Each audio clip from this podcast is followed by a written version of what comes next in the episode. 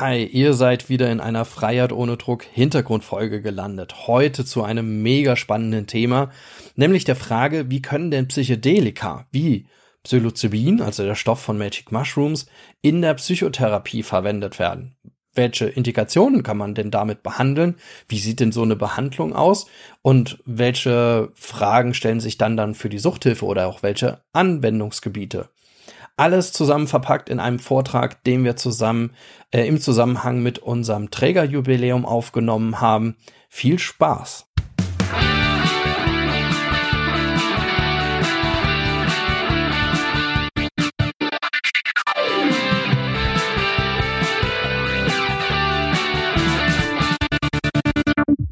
Hallo bei Freiheit ohne Druck. Schön, dass ihr wieder mit dabei seid. Heute haben wir wieder eine Hintergrundfolge für euch, also eine Rubrik, in der wir immer Hintergründe aus der Suchthilfe, aus der Wissenschaft, Politik etc. für euch vorstellen und heute auch noch mal eine Spezialjubiläumsfolge im Rahmen des Jubiläumsjahrs des Therapieverbundes Ludwigsmühle. Der wird nämlich 40 Jahre alt dieses Jahr und in dem Zusammenhang haben wir so einige Abendvorträge geplant und das ist ist wieder einer dieser Abendvorträge, den wir leider nicht live in Präsenz aufnehmen konnten oder durchführen konnten, immer noch aufgrund der Corona-Lage. Deswegen waren wir trotzdem live, nämlich auf YouTube. Und ihr hört gleich genau diesen Live-Mitschnitt dieses Vortrages. Ihr könnt den aber genauso gut natürlich auf YouTube sehen, auf unserem YouTube-Kanal Freiheit ohne Druck oder auch auf Facebook, da haben wir auch gestreamt. Da findet ihr auch noch das Video und könnt natürlich auch den Folien, ähm, die da vorgestellt werden, auch viel, viel besser folgen. Der Vortrag hat den Titel Therapie mit Psychedelika, die Wiederentdeckung des Psilocybins, also der Stoff, der auch in Magic Mushrooms ist und wie dieser in der Psychotherapie verwendet werden kann. Er wird vorgetragen von Professor Gerhard Gründer, der ist Leiter der Abteilung Molekulares Neuroimaging im Zentralinstitut für seelische Gesundheit in Mannheim. Und noch etwas mehr über den Referenten und sein Arbeitsgebiet wird euch nach dem Jingle unser Chefarzt Professor Derek Hermann vorstellen. Ansonsten wünsche ich euch sehr viel Spaß beim Hören. Lasst bitte uns, wenn ihr ähm, das jetzt auch hört, ähm, auch gerne auf YouTube äh, ein Abo da. Also es würde uns total freuen, freuen, wenn wir mehr Abonnenten auch kriegen würden. Äh, lasst uns gerne auf Facebook ein Like da, folgt uns und damit erhöht ihr auch so ein bisschen die Reichweite und dass einfach auch mehr Leute auch diese Vorträge auch äh, hören können und auch mehr in die Diskussion gehen können. Und das würde uns nämlich auch super freuen. Das heißt, wenn ihr das jetzt auch äh, dann auch hört und äh, vielleicht auch ja dann auch seht, ähm, dann äh, kommentiert das doch gerne und schreibt uns gerne, schreibt uns eure Fragen zu diesem sehr sehr sehr spannenden Thema und äh, diskutiert mit uns. Ja, und nicht zuletzt, wenn ihr das Ganze bei, ähm, bei Apple Podcasts hört, dann würden wir uns natürlich mega freuen, wenn ihr eine tolle Sternebewertung, am besten natürlich fünf Sterne, da lassen würdet. So, jetzt genug vom Clickbait. Viel Spaß beim Hören. Ja, vielen Dank für die Einleitung. Heute darf ich ähm, Gerhard Gründer vorstellen. Gerhard Gründer ist Professor an der Medizinischen Fakultät Mannheim der Universität Heidelberg. Er leitet seit 2018 die Abteilung für molekulares Neuroimaging am Zentralinstitut für seelische Gesundheit in Mannheim. Professor Dr. Gründer absolvierte seine Facharztausbildung in Psychiatrie an der Universität Mainz, bevor er ein Forschungsstipendium in der radiologischen Abteilung der John Hopkins Medical Institution Baltimore, USA annahm. Nach seiner Rückkehr nach Deutschland war er als Oberarzt an der psychiatrischen Klinik der Universität Mainz tätig, wo er sich 2001 auch habilitierte. Von 2004 bis 2017 war er Professor für Psychiatrie und stellvertretender Leiter der Abteilung für Psychiatrie, Psychotherapie und Psychosomatik der Universität in Aachen. In der Forschung ist er ein international anerkannter Experte für Psychopharmakologie und Positronenemissionstomographie mit der Rezeptorveränderung durch psychische Krankheiten oder durch psychotrope Substanzen im Gehirn von Menschen gemessen werden können. Er ist in zahlreichen Fachgesellschaften engagiert und federführend an Initiativen zur Entwicklung von Psychedelika zu einer neuen Klasse psychiatrischer Medikamente beteiligt. Ich bin froh, dass ich einen so kompetenter Wissenschaftler der Erforschung von Psilocybin angenommen hat. Der Gründer weiß durch seine klinische Tätigkeit mit psychisch kranken Menschen, wie sich die subjektive Seite von psychischen Erkrankungen anfühlt und kennt das Empfinden und Leiden dieser Erkrankungen gut. Als Psychopharmakologe weiß er auch, wo und wie im Gehirn psychische Erkrankungen entstehen und wie Medikamente im Gehirn zu einer Linderung der Symptome und Heilung beitragen. Das ist ein guter Ausgangspunkt, um mit Hilfe von Methoden aus der neurobiologischen Hightech-Forschung die Wirkweise und das Potenzial von Psilocybin aufzuklären. Deshalb freue ich mich, jetzt das Wort an Professor Gründer weitergeben zu dürfen. Lieber Derek, äh, lieber Herr Kratz, liebe Kolleginnen und Kollegen, liebe Menschen, sehr geehrte Damen und Herren draußen im Lande.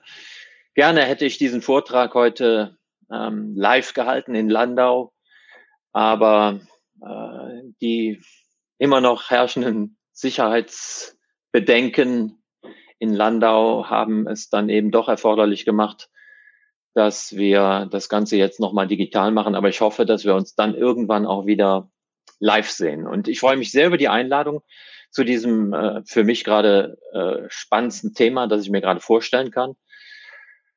Und ja, dann starte ich mal äh, hier. Sieht, sieht man meinen, kann mir jemand ein Signal geben? Sieht man meinen Bildschirm mit meiner Präsentation? Ja, alles super. Alles klar, gut, formatfüllend. Okay, dann. Herzlich willkommen, äh, also auch noch von unserer Seite nochmal herzlich willkommen und ja. Vielen herzlichen Dank. Ganz ähm, gespannt. die Wiederentdeckung des Psilocybins. Ich rede also äh, schwerpunktmäßig tatsächlich heute über Psilocybin. Äh, letztendlich geht es aber natürlich um die äh, gesamte Substanzklasse der Psychedelika. Zum Schluss werde ich dann auch noch ein bisschen über MDMA sprechen. Das ist auch äh, interessant. Und MDMA ist wahrscheinlich noch näher dran an der äh, Einführung in die Klinik als äh, Psilocybin. Aber da komme ich dann äh, zum Schluss meines Vortrags nochmal drauf zurück. Üblich ist es, äh, Interessenkonflikte zu zeigen. Ich habe also ähm, Interaktionen mit zahlreichen äh, Firmen in der Industrie und ähm, ich stehe auch, äh, habe auch gemeinsam mit Freunden äh, in Berlin eine Gesellschaft äh, gegründet, Ovid Health Systems, die sich der ja, der Erforschung ähm, von Psychedelika und der Anwendung, der klinischen Anwendung dann an Menschen mit psychischen Erkrankungen widmet. Da möchte ich starten bei Roland Kuhn. Roland Kuhn ist äh, der Entdecker von Imipramin. Imipramin ist das erste Antidepressivum gewesen das ist entdeckt worden äh, Mitte der 50er Jahre. Roland Kuhn hat das natürlich nicht alleine gemacht. Interessanterweise war es vor allen Dingen das Pflegepersonal, äh, das ähm, entdeckt hat, dass Menschen, die Imipramin eingenommen haben, äh, dass sich deren Stimmung aufhellte. Das war also am Bodensee, in einer Schweizer Klinik am Südufer des Bodensees hat Roland Kuhn gewirkt und da hat er also dieses Imipramin entdeckt. Äh, er hat das damals äh, noch hier äh, 1958 publiziert als Alleinautor im American Journal of Psychiatry. Also auch damals schon ein renommiertes Blatt. Aber heute völlig unvorstellbar, dass eine Einzelperson dann einen solchen Befund äh, alleine publiziert. The, the, the treatment of depressive states with, und das ist dann Imipramin, Imipramin-Hydrochlorid. Und äh, was Roland Kuhn hier beschreibt, äh, war ganz interessant. Ähm, eigentlich wirklich eine exzellente Beschreibung von vielem, von vielen klinischen Phänomenen, wie wir sie heute in der Klinik sehen. Also ähm, äh, zum Beispiel hier äh, allein in diesem kleinen Absatz hier der Switch in die Manie, der äh, den man durch ein trizyklisches Antidepressivum induzieren kann, den hat äh, Kuhn eben schon in, so wirklich in der Frühphase der Anwendung dieser Substanz äh, beschrieben. Das Interessante war, es war eine reine Zufallsentdeckung. Man hat äh, nicht, man hat eigentlich, Imipramin ist nicht entwickelt worden, um damit Menschen mit einer Depression zu behandeln. Man hat aber dann eben festgestellt, äh, diese Substanz wirkt antidepressiv, hat aber eigentlich nicht gewusst, warum wirkt sie antidepressiv. Und das war dann der nächste Schritt. Ja, man hat dann geguckt, äh, wenn diese Substanz bei Menschen mit Depressionen wirksam ist, die Depression bessert, wie wirkt die denn eigentlich molekular? Und das war dann der nächste Schritt. Das hat äh, Joe Schildkraut, das ist nun ein amerikanischer Psychiater gewesen, äh, äh, weiter untersucht, wenig später. Und er hat die Katecholamin-Hypothese der Depression oder die Monoamin-Hypothese der Depression formuliert. Und dann sieht man hier wieder im American Journal publiziert, wieder als alleiniger Autor 1965, ein paar Jahre später. Also man hat erstmal im Dunkeln getappt. Äh, warum, wie entfaltet Imipramin eigentlich seine antidepressiven Wirkungen? Und Schildkraut hat also beschrieben, the catecholamine hypothesis of effective disorders. Äh, und ähm, was er also jetzt sich angeguckt hat, war sozusagen die waren die molekularen Effekte von Imipramin. Und das hat er hier äh, zum Beispiel in diesem Diagramm beschrieben und hat also gefunden, dass äh, Imipramin in den Stoffwechsel dieser Monoamine ähm, eingreift, also Dopamin, Noradrenalin, Adrenalin. Und ha dann hat er, hat er eben äh, gesehen, dass äh, Imipramin ähm, die Rückaufnahme von Monoaminen in das präsynaptische Neuron hemmt.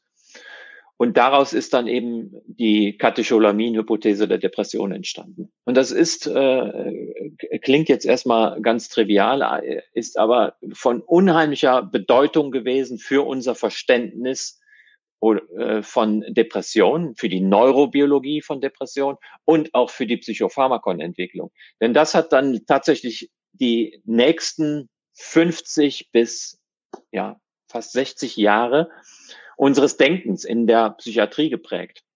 Also, Imipramin ist antidepressiv. Imipramin wirkt auf den Monoaminstoffwechsel, ähm, erhöht Monoamine im synaptischen Spalt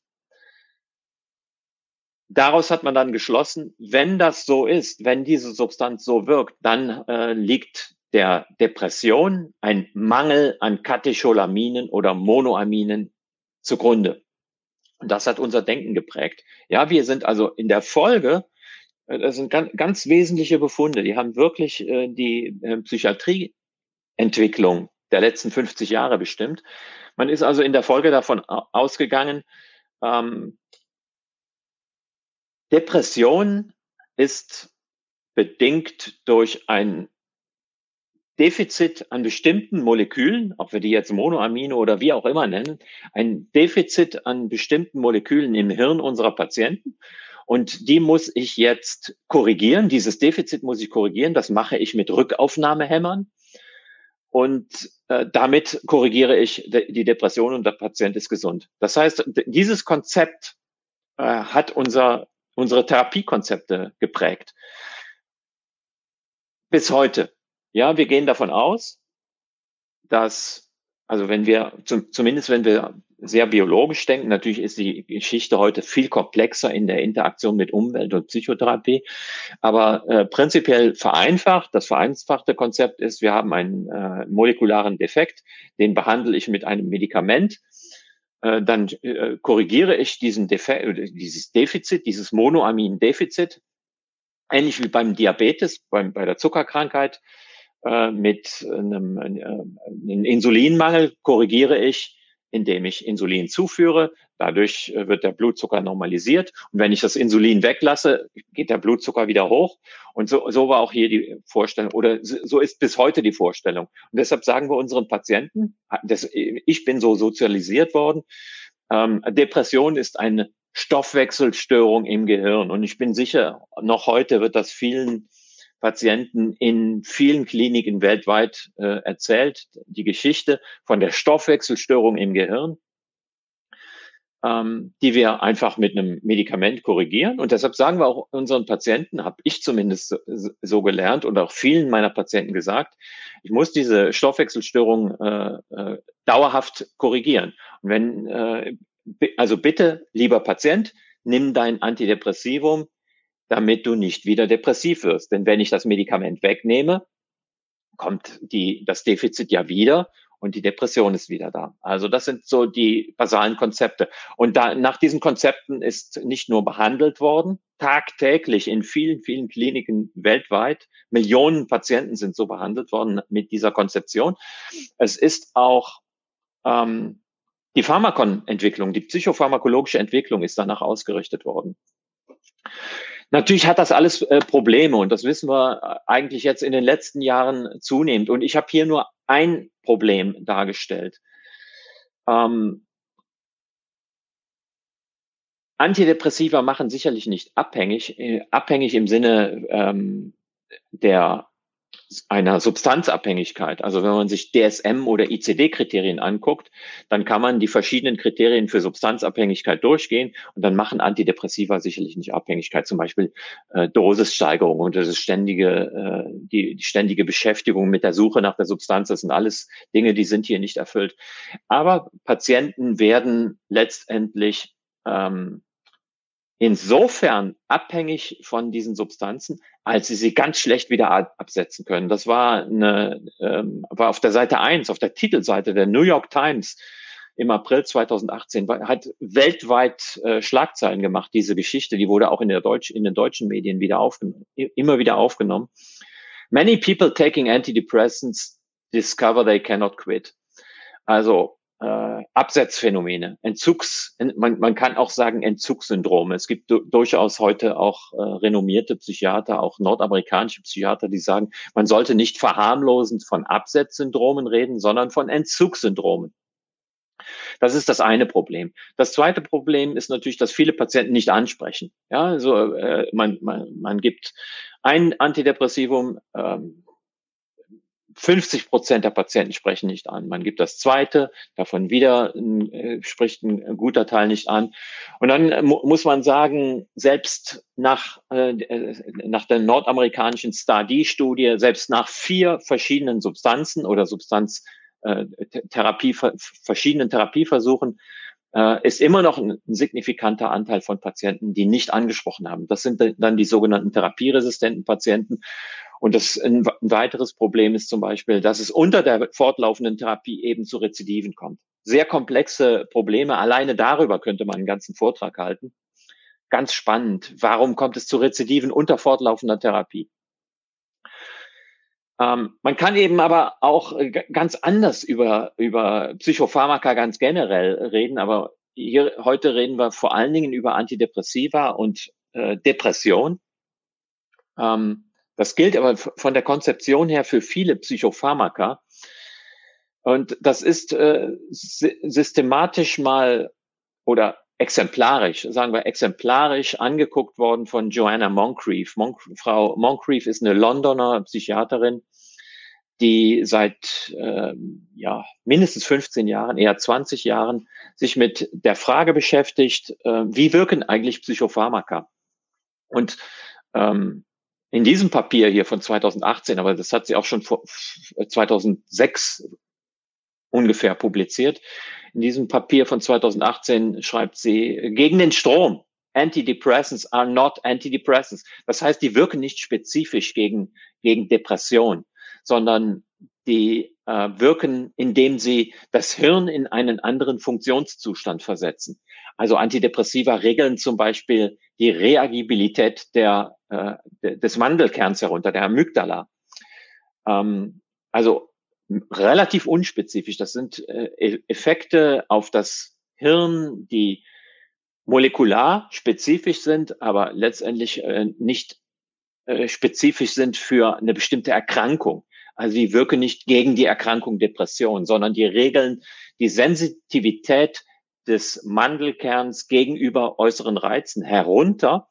Und das äh, führt dann dazu, dass Menschen, ich will sie gar nicht unbedingt immer nur Patienten nennen, Menschen einfach auf ähm, Außenreize gegenüber Außenreizen unempfindlicher werden. In der akuten Depression mag das gewünscht sein. Das erleben viele Patienten als, äh, als angenehm, dass sie einfach nicht mehr so unter ihren Emotionen leiden. Langfristig wird das von vielen Patienten als unangenehm erlebt. Das wird dann, äh, be bezeichnen wir dann als emotional blunting. Und das ist also eine e-, emotionale Verarmung. Das wird von vielen Patienten eben gerade in der Dauertherapie als, als eher äh, unangenehmer äh, Nebeneffekt der Therapie betrachtet.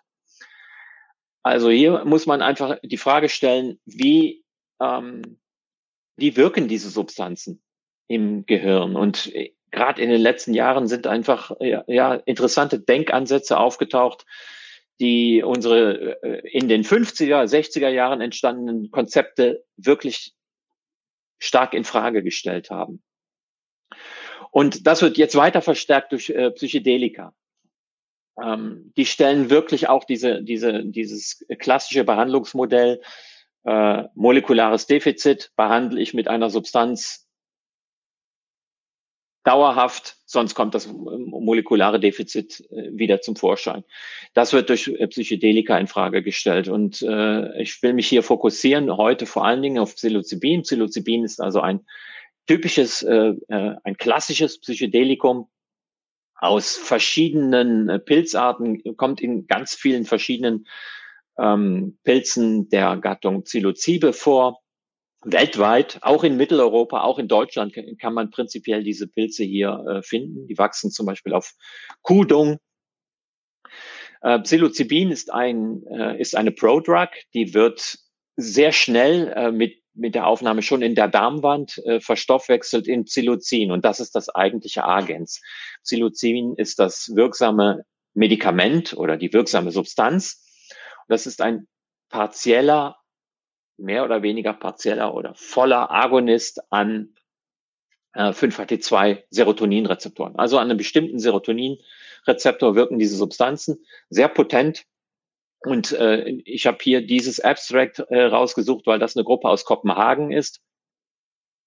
Gitte Knudsen ist äh, derzeitige Präsidentin der, des European College of Neuropsychopharmacology. Also in den, in den letzten Jahren äh, befassen sich wirklich äh, viele sehr renommierte, äh, auch Neurowissenschaftler, auch klassisch biologisch, neurowissenschaftlich orientierte Menschen mit diesem Thema. Ähm, muss gerade äh, ich glaube, ich, äh, ich komme gleich nochmal auf diesen, auf diese Befunde hier zurück, auf diese PET-Studie, die, ähm, die diese Kollegen hier unter äh, durchgeführt haben. Ähm, die eigentliche Renaissance wurde eingeleitet von der, äh, die, die, die eigentliche Renaissance der Psychedelika wurde eigentlich eingeleitet von Roland Griffith. Man darf sicherlich nicht unterschätzen die Arbeit oder man kann eigentlich kaum überschätzen die Arbeit der Schweizer um Franz Vollenweider in Zürich. Franz Vollenweider hat 1994 begonnen, diese Substanzen äh, zu untersuchen oder sogar noch früher, also mehr als 25 Jahre, hat hunderte von Probanden damit untersucht. Franz Vollenweider hat sich aber vor allen Dingen äh, mit den neurobiologischen Effekten dieser Substanzen äh, befasst. Und erst in den letzten wenigen Jahren äh, hat er geguckt, äh, kann man das therapeutische Potenzial dieser Substanzen nutzen. Roland Griffith war tatsächlich an der Johns Hopkins University, an der ich auch vor langer Zeit war, ist der Kollege, der ähm, die Renaissance in Gang gesetzt hat. Die Kollegen haben hier gesunde Probanden mit Psilocybin äh, behandelt. Behandelt kann man nicht sagen, kann man eigentlich nicht sagen, haben den Psilocybin gegeben. Und was ich wirklich ganz spannend finde, ist schon dieser Titel hier. Psilocybin can occasion mystical type experiences having substantial and sustained personal meaning and spiritual significance. Ja, also Mystical Type, Experience, ähm, Personal Meaning, Spiritual Significance. Das ist alles sehr subjektiv. Das sind alles Begriffe aus dem subjektiven Erleben von Menschen.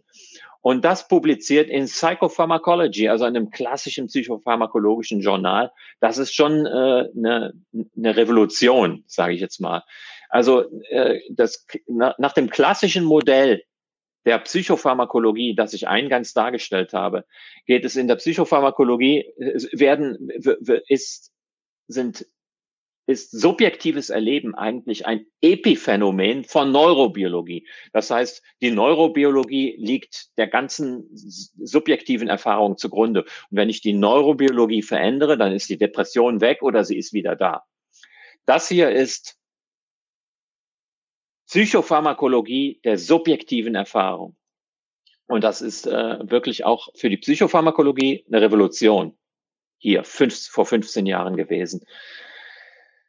Ähm, hier sind also äh, gleiche Studie, wir sind immer noch bei Griffith et al. Ähm, hier sind also gesunde Probanden entweder mit Psilocybin behandelt worden, das sind die schwarzen Balken, oder Methylphenidat. Methylphenidat, äh, man kann natürlich diese Studien, und da komme ich gleich nochmal drauf zurück, man kann diese Studien mit, äh, äh, mit Psychedelika schlecht verblinden. Probanden merken sehr schnell, äh, dass sie eine Substanz haben, mit, die, die ausgeprägte psychotrope Wirkungen hat.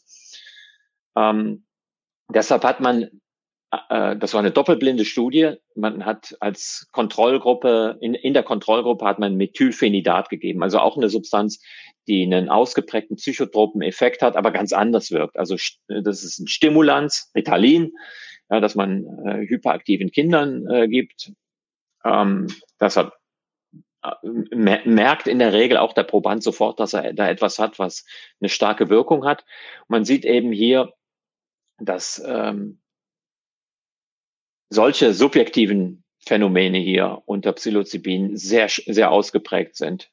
Also ähm, Weinen, Anxiety, Fearfulness, Intense Happiness, Peace, Harmony, also sehr intensive, subjektive, emotionale Erfahrungen werden die, durch diese Substanzen ausgelöst. Und dann hat man diese äh, ähm, Probanden gefragt äh, nach ihrem ähm, wie, wie sie die Erfahrung, diese psychedelische Erfahrung, die sie da gemacht haben, wie sie die, wie, wie sie deren subjektive Bedeutung für ihr Leben einschätzen. Und dann sieht man hier unter Psilocybin schwarz Single Most Lifetime. Also hier waren ungefähr ja, 10, 15 Prozent der Probanden haben gesagt, das war die wichtigste Erfahrung in meinem Leben. Among Top Five und äh, äh, äh Top Five, das ist äh, zum Beispiel Geburt eines Kindes oder Heirat waren hier, wurden hier auch gelistet. Das waren mehr als 50 Prozent. Also mehr als 50 Prozent der Probanden haben die, der, haben diese psychedelische Erfahrung als eines der fünf wichtigsten Ereignisse in ihrem Leben eingestuft. Das ist schon sehr bemerkenswert. Und ähm, das ist ganz anders unter äh, Methylphenidat. Ähm, das ist jetzt nochmal die PET-Studie, die, die ich eben gezeigt habe, also aus der Kopenhagener Gruppe. Und da will ich eben zeigen, dass der, dass tatsächlich diese Gruppe gezeigt hat, ähm, dass diese Gruppe gezeigt hat, dass die Besetzung des Rezeptors, des Serotoninrezeptors im Gehirn direkt korreliert mit der subjektiven Erfahrung. Ja, das ist äh, Positronenemissionstomographie, eine Methode, die ich auch hier am ZI anwende, die ich seit vielen Jahren, die, die ich auch damals in, äh, in, den USA gelernt habe. Das hier sind Serotoninrezeptoren, was man hier sieht, äh, rot, äh, hohe Dichte an Serotoninrezeptoren. Die sind vor allen Dingen eben im Cortex, sitzen auf glutamatergen, großen glutamatergen Pyramidenzellen. Und wenn man jetzt äh, den Rezeptor besetzt mit irgendeinem Pharmakon, zum Beispiel mit Ketanserin, das ist ein Antagonist an diesem Rezeptor, dann sieht man ja, der Rezeptor wird besetzt. Ja, das ist ein Kernspin. Man kann also mit dieser Methode sehr schön die Besetzung von Rezeptoren äh, messen. Und das haben die Kollegen aus ähm, Kolleginnen und Kollegen in Kopenhagen gemacht. Man sieht hier die Baseline. Rot sind 5T2 Serotoninrezeptoren in hoher Dichte im Cortex. Und wenn man eben Psilocybin gibt, dann dockt das Psilocin an den Rezeptor an und damit nimmt die Radioaktivität am Rezeptor ab, die radioaktive Bindung des äh, Serotonin-Rezeptorliganden. So, und dann sieht man hier, das ist die Plasmakonzentration hier auf der X-Achse, das ist die Rezeptorbesetzung auf der Y-Achse. Man sieht eben äh, mit man, unter einer psychoaktiven Dosis dieser Substanz werden 70 bis 75 Prozent oder 60 bis 70 Prozent der Rezeptoren, de, dieser Serotoninrezeptoren besetzt. Das ist jetzt die Intensität dieser psychedelischen Erfahrung und man sieht hier die nimmt eben exponentiell mit der Rezeptorbesetzung zu. Das heißt, bei diesen Rezeptorbesetzungen hier von 70 Prozent hat man eine sehr ausgeprägte Intensität der, psychedelischen Erfahrung. Und hier eine Ko äh, Korrelation zwischen Plasmakonzentration und Intensität der psychedelischen Erfahrung. Und auch hier gibt es eine sehr klare Korrelation. Das heißt, man kann ganz klar sagen, die psychedelische Erfahrung ist davon abhängig, dass der Serotonin-2A-Rezeptor durch die Substanz besetzt wird. Und je mehr davon besetzt werden, desto intensiver die Erfahrung. Ähm, die Gruppe um Cara Harris hat sich in den letzten Jahren, äh, Imperial College London hat sich in den letzten Jahren sehr intensiv äh, befasst mit den, ähm, ja, mit den antidepressiven Wirkungen dieser Substanzen. Die haben hier bahnbrechende Arbeiten vorgelegt. Und äh, in diesem Paper haben sie beschrieben, dass die, die antidepressive Wirkung bei äh, behandlungsresistenter Depression korreliert ist mit der ähm, psychedelischen Erfahrung. Das heißt, die Patienten, die die stärkste psychedelische Erfahrung hatten, hatten auch die beste therapeutische antidepressive Wirkung. Das ist hier dargestellt, nochmal aus dem gleichen Paper. Äh, blau sind Responder, rot sind Non-Responder und man sieht hier das Gefühl der Einheit, die äh, spirituelle Erfahrung, äh, Einsicht in, in, äh, in, in, neu in die in die eigene in das eigene Erleben. Ja, solche Dinge ähm, ähm, korrelieren klar, äh, je, je ausgeprägter korrelieren klar mit Response der Depression auf die Behandlung und sind ausgeprägter als bei den Non-Respondern hier rot. Ja, also die psychedelische Erfahrung scheint dafür notwendig zu sein. Auch eine interessante Diskussion, die wir im Moment haben. Jetzt kommen wir wieder zurück. Das ist jetzt Griffith wieder, zehn Jahre später. Roland Griffith hat äh, Patienten mit terminalen Krebserkrankungen, ähm, also mit schweren, vermutlich zu dem Zeitpunkt lebensbedrohlichen Krebserkrankungen mit Psilocybin behandelt. Und ähm, die Patienten haben hier entweder zuerst eine, eine, eine niedrige Dosis bekommen oder zuerst eine hohe Dosis. Und man sieht, also das hier ist Hamilton, also Depression. Gucken wir uns nur mal die Hamilton-Skala an. Dann sieht man hier äh, die hohe Dosis äh, zuerst. Sieht man hier die Abnahme 23 Punkte auf der Hamilton-Skala ist ein, ist eine, schon eine mittel, ja, fast eine schwere Depression. Und Sie, Sie sehen hier, eine hohe Dosis reduziert den Score hier auf sieben Punkte. Das ist Remission. Und das Interessante eben, sechs Monate, das hier ist sechs Monate später und sechs Monate später nach der einen hohen Dosis ist immer noch die, die Depression weg, im Mittel weg. Äh, gucken wir uns hier Angst an, also Angst zum Beispiel vor dem Tod. Ja, nach sechs Monaten ist die Angst immer noch auf einem sehr niedrigen Niveau.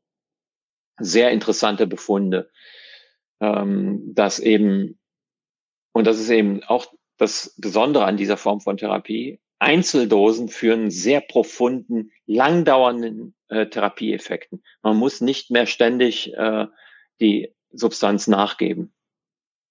Und auch die äh, Gruppe um Roland Griffith hat den, hat eben ähm, den Zusammenhang zwischen ähm, Therapie ansprechen und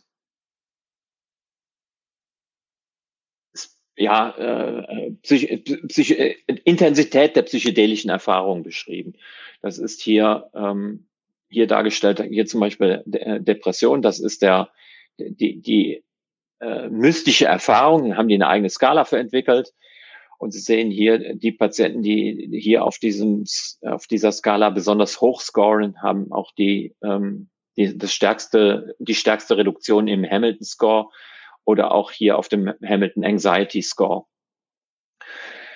Und äh, die mystische Erfahrung korreliert hier auch mit äh, der vom Probanden dann auch langfristig spirituell, äh, äh, äh, langfristig wahrgenommenen Intensität der spirituellen Bedeutung dieser Erfahrung. Das ist die Studie, auf die ich eben angespielt habe, die wirklich auch, äh, die, die auch bei mir tatsächlich äh, ein besonderes Interesse nochmal äh, hervorgerufen hat von K.H. Harris am Imperial College London in Lancet Psychiatry 2016 publiziert. Das war eigentlich die, die Studie, die, die sehr vieles in Gang gesetzt hat. Ähm, das war eine offene Studie einer kleinen Patientenzahl. Sie sehen hier gerade mal zwölf Patienten das ist BDI-Score. Sie sehen hier äh, mehr oder weniger äh, mittelschwer bis schwer äh, depressiv erkrankte Menschen. Die haben zuerst eine Testdosis, eine niedrigere Testdosis bekommen und dann eine hohe Dosis, 25 Milligramm. Und dann sieht man eben hier eine Woche nach der hohen Dosis sind diese Patienten alle, das hier ist Remission an dieser gestrichelten Linie. Die sind alle remittiert und die haben Therapie ansprechen gehabt. Also Response, vier äh, Resp Response und acht in Remission. Das ist, sind gewaltige äh, Effektstärken. Natürlich sind in offenen Studien mit zwölf Patienten immer die äh, Effektstärken sehr groß. Und wir wissen aus, äh, aus der pharmakologischen Forschung, nicht nur mit Psychopharmaka, dass wenn, wenn man von der Phase zwei in die Phase drei geht, dass die Effektstärken immer abnehmen. Das zeichnet sich auch sicherlich jetzt schon ab in der psychedelischen Forschung. Aber das sind schon gewaltige äh, Effekte, die man hier äh, beschrieben hat. Und nochmal, diese Effekte sind zum Teil lang anhaltend. Das ist drei Monate. Wir gehen nochmal gerade hier zurück. Das ist drei Monate. Drei Monate nach einer einzigen hohen Dosis.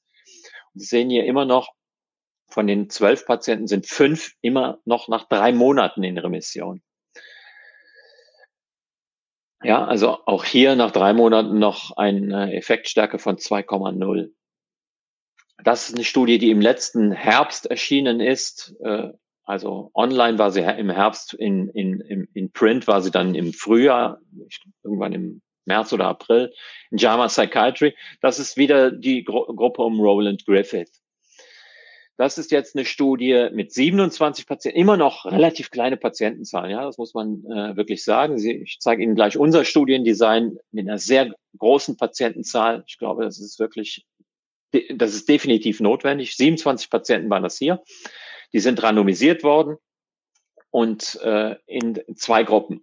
Einmal, also auch hier, es gibt methodische Probleme, offene Studie. Das hier ist Warteliste. Also Randomisierung, ja, war eine Randomized Controlled Study, also eine RCT oder RCD, RCS, äh, Randomized Controlled Trial, RCT.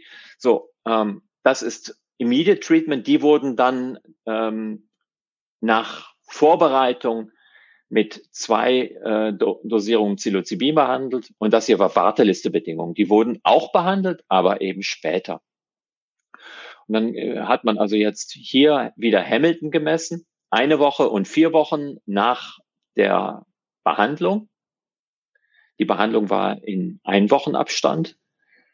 Und das sind die äh, Effekte.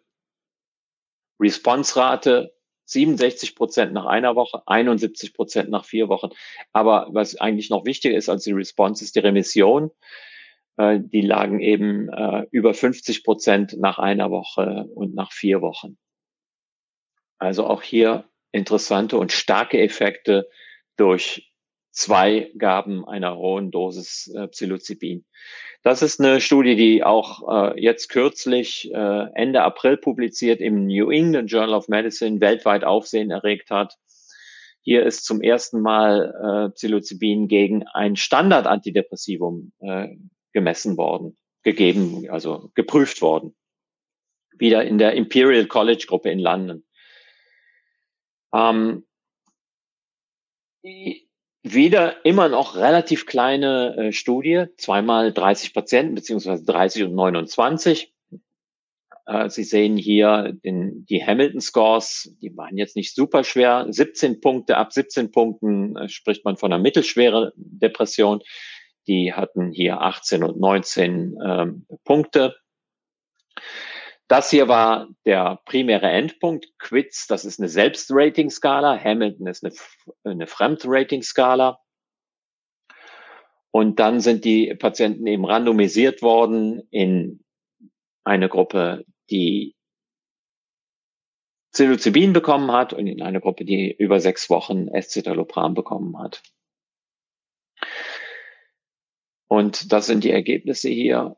Ähm, also die, die Psilocybin-Gruppe hat zweimal äh, Psilocybin bekommen. Die Escitalopram-Gruppe, denen hat man auch gesagt, sie werden, äh, sie werden im Laufe ihrer Behandlung Psilocybin bekommen, aber man hat ihnen nicht die Dosis gesagt. Die war nämlich nur ein Milligramm. Also das ist eine, eine, eine Microdose, eine, eine Mikrodosis. Äh, da, damit wollte man erreichen, dass die Patienten auf jeden Fall die Erwartung haben, sie kriegen Psilocybin. Ja, äh, das ist der Therapieeffekt von Escitalopram. Das ist Psilocybin. Das ist nicht statistisch signifikant. Numerisch ist Psilocybin hier besser, aber nicht statistisch signifikant. Also das ist hier diese Selbstrating-Skala. Quits. Das ist äh, Wellbeing, Emotional Wellbeing Skala. Und hier war auch Psilocybin besser als Escitalopram, aber auch hier gilt ähm, nicht statistisch signifikant, obwohl das hier so aussieht. Also numerisch war Psilocybin hier besser muss man zunächst mal hier sagen, äh, wenn man sich das anguckt, zweimal 30 Patienten, die haben hier wahrscheinlich keinen signifikanten Unterschied gefunden, weil die Studie underpowered war. Die, die Patientenzahlen waren wahrscheinlich einfach zu klein. Wenn man äh, die Gruppen größer gemacht hätte, hätte man wahrscheinlich einen Unterschied gefunden. Jetzt gucken wir uns mal äh, die Studie im Detail an. Das ist die Psilocybin-Gruppe, 30 Patienten, 29 Escitalopram. Und hier habe ich mir jetzt mal angeguckt, äh, den Hamilton-Score. Hamilton-Score, den Unterschied, die Abnahme im Hamilton-Score. Also das, was man, was man hier sieht, das ist Squids, aber Hamilton sieht, sieht vergleichbar aus. Der, der Hamilton-Score nimmt einfach ab. Und nach sechs Wochen misst man eigentlich den Outcome. So, und das sind hier in der Escitalopram-Gruppe fünf Punkte. In der Psilocybin-Gruppe ist der Effekt doppelt so groß. Also das ist schon hier sieht das gar nicht so toll aus. Hier auf der Hamilton-Skala ist das ein deutlicher Unterschied, also ein Unterschied von 5,3 Punkten. Das muss man sich jetzt im Kopf behalten. Escitalopram, fünf Punkte Veränderung. Das sind 28 Prozent Abnahme. Ja, so, jetzt haben, haben wir uns mal angeguckt, ähm, hier meine Mitarbeiterin äh, Lea Mertens, die die ganze Studie mit mir, unsere eigene Studie mit mir zusammen aufgesetzt hat. Wir haben uns mal angeguckt, ähm, was sagen denn die Studien zur äh, Stärke des Effekts von Escitalopram in placebo-kontrollierten Studien. Also äh, in, in Studien, wo die, die überhaupt nichts mit Psilocybin zu tun haben. Dann sieht man hier unter Escitalopram auf dem Hamilton-Score eine Abnahme von zehn Punkten und unter Placebo von fast acht Punkten. Also acht Punkte. So, und jetzt gucken wir uns nochmal zurück. Das hier sind fünf Punkte unter Escitalopram. Das heißt, selbst, also äh, selbst äh, dieser Effekt hier ist, gucken wir uns das prozentual an, das ist wichtig, ja, weil der Ausgangswert hier auch schon ein bisschen höher ist. Das sind 46 Prozent Abnahme und unter Placebo sehen wir hier 35 Prozent Abnahme. Das heißt, in der Carhart Harris Studie, die jetzt im New England Journal erschienen ist, 28 Prozent Abnahme. Das ist auf Placebo-Niveau allerhöchstens auf Placebo-Niveau. At best, ja, also eher sogar niedriger. Wenn man sich dann in einer Meta-Analyse anguckt, die vor einigen Jahren erschienen ist, äh, wie, wie sind so denn so die Effekte ähm, in Depressionsstudien? Dass sie sind nicht industriegesponserte Studien, das hier sind äh, Antidepressiva-Studien, die die Industrie macht. Und dann sieht man, äh, unter Placebo sieht man hier in der Regel 30 Prozent Effekt. Und unter äh, Antidepressiva 10 Prozent Unterschied. Das heißt, man kann äh, relativ klar sagen, der Escitalopram-Effekt in der Psilocybin-Studie war auf Placebo-Niveau, allerhöchstens. Was bedeutet das jetzt? Ähm, also unsere Interpretation ist, ähm, und das ist, sind, sind ganz wichtige methodische Aspekte, die man bedenken muss in diesen ähm, Psilocybin oder auch Psychedelika-Studien. Wer meldet sich für so eine Studie? Die werden, äh, die werden inseriert in sozialen Medien oder in der, in der, da wird auch in der Presse darüber berichtet. Dann macht, setzt man eine Website auf, haben wir auch gemacht. Und wer meldet sich? Das sind dann die Patienten, die äh, oft schon mehrere Antidepressiva gehabt haben oder die kein konventionelles Antidepressivum nehmen wollen, aber oft eben schon Menschen, die schon keine, die, die nicht dauerhaft ein Antidepressivum einnehmen wollen oder nicht ausreichend darauf angesprochen haben. So, und jetzt äh, melde ich mich in so einer Studie an und dann äh, werde ich randomisiert und dann merke ich relativ schnell, ich habe doch äh, die, ja, ich, ich bin in, in die falsche Gruppe randomisiert worden. Jetzt muss ich doch sechs Wochen Escitalopram nehmen. Und äh, wozu führt das? äh, Nocebo-Effekt. Das ist unsere Interpretation. Das ist ein Nocebo-Effekt. Die Patienten äh, respondieren eben gar nicht, weil sie einfach enttäuscht sind, dass sie das Psychedelikum nicht haben. Das sind wichtige methodische Aspekte, die man bedenken muss und die auch in unsere Studie eingeflossen sind. Deshalb haben wir äh, also bestimmt, das heißt, die Studie ist gerade erst publiziert worden, aber bestimmte Dinge waren uns vorher schon klar und deshalb haben wir die in unsere, in unser Studiendesign, das wir vor zwei Jahren entworfen haben, schon einfließen lassen. Also wir machen eine randomisierte, bizentrische, doppelblinde Studie mit einem aktiven Placebo, mit zwei verschiedenen Psilocybin-Dosen bei behandlungsresistenter Depression. Was machen wir? Wir behandeln in drei Armen. Wir, wir behandeln 144 Patienten, also das ist wirklich vom Statistiker ausgerechnet, ja, mit realistischen Effektstärken.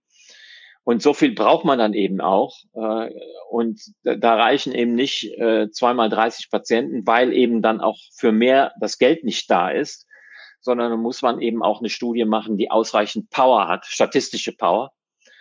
Also wir behandeln drei, in drei Armen jeweils 48 Patienten mit entweder einer hohen Dosis oder einer niedrigen Dosis oder einem aktiven Placebo, Nikotinamid. So, das Besondere an unserer Studie ist, die Patienten, die jetzt diese niedrige Dosis bekommen oder das aktive Placebo, die sollen nicht enttäuscht sein und nach Hause gehen und sagen, also das äh, jetzt habe ich hier gerade wieder Pech gehabt, sondern ähm, die sollen wissen, die wissen von vornherein, selbst wenn ich beim ersten Mal keine ausgeprägte psychedelische Erfahrung hatte. Ich komme sechs Wochen später wieder und habe dann die Sicherheit, die hohe Dosis zu bekommen.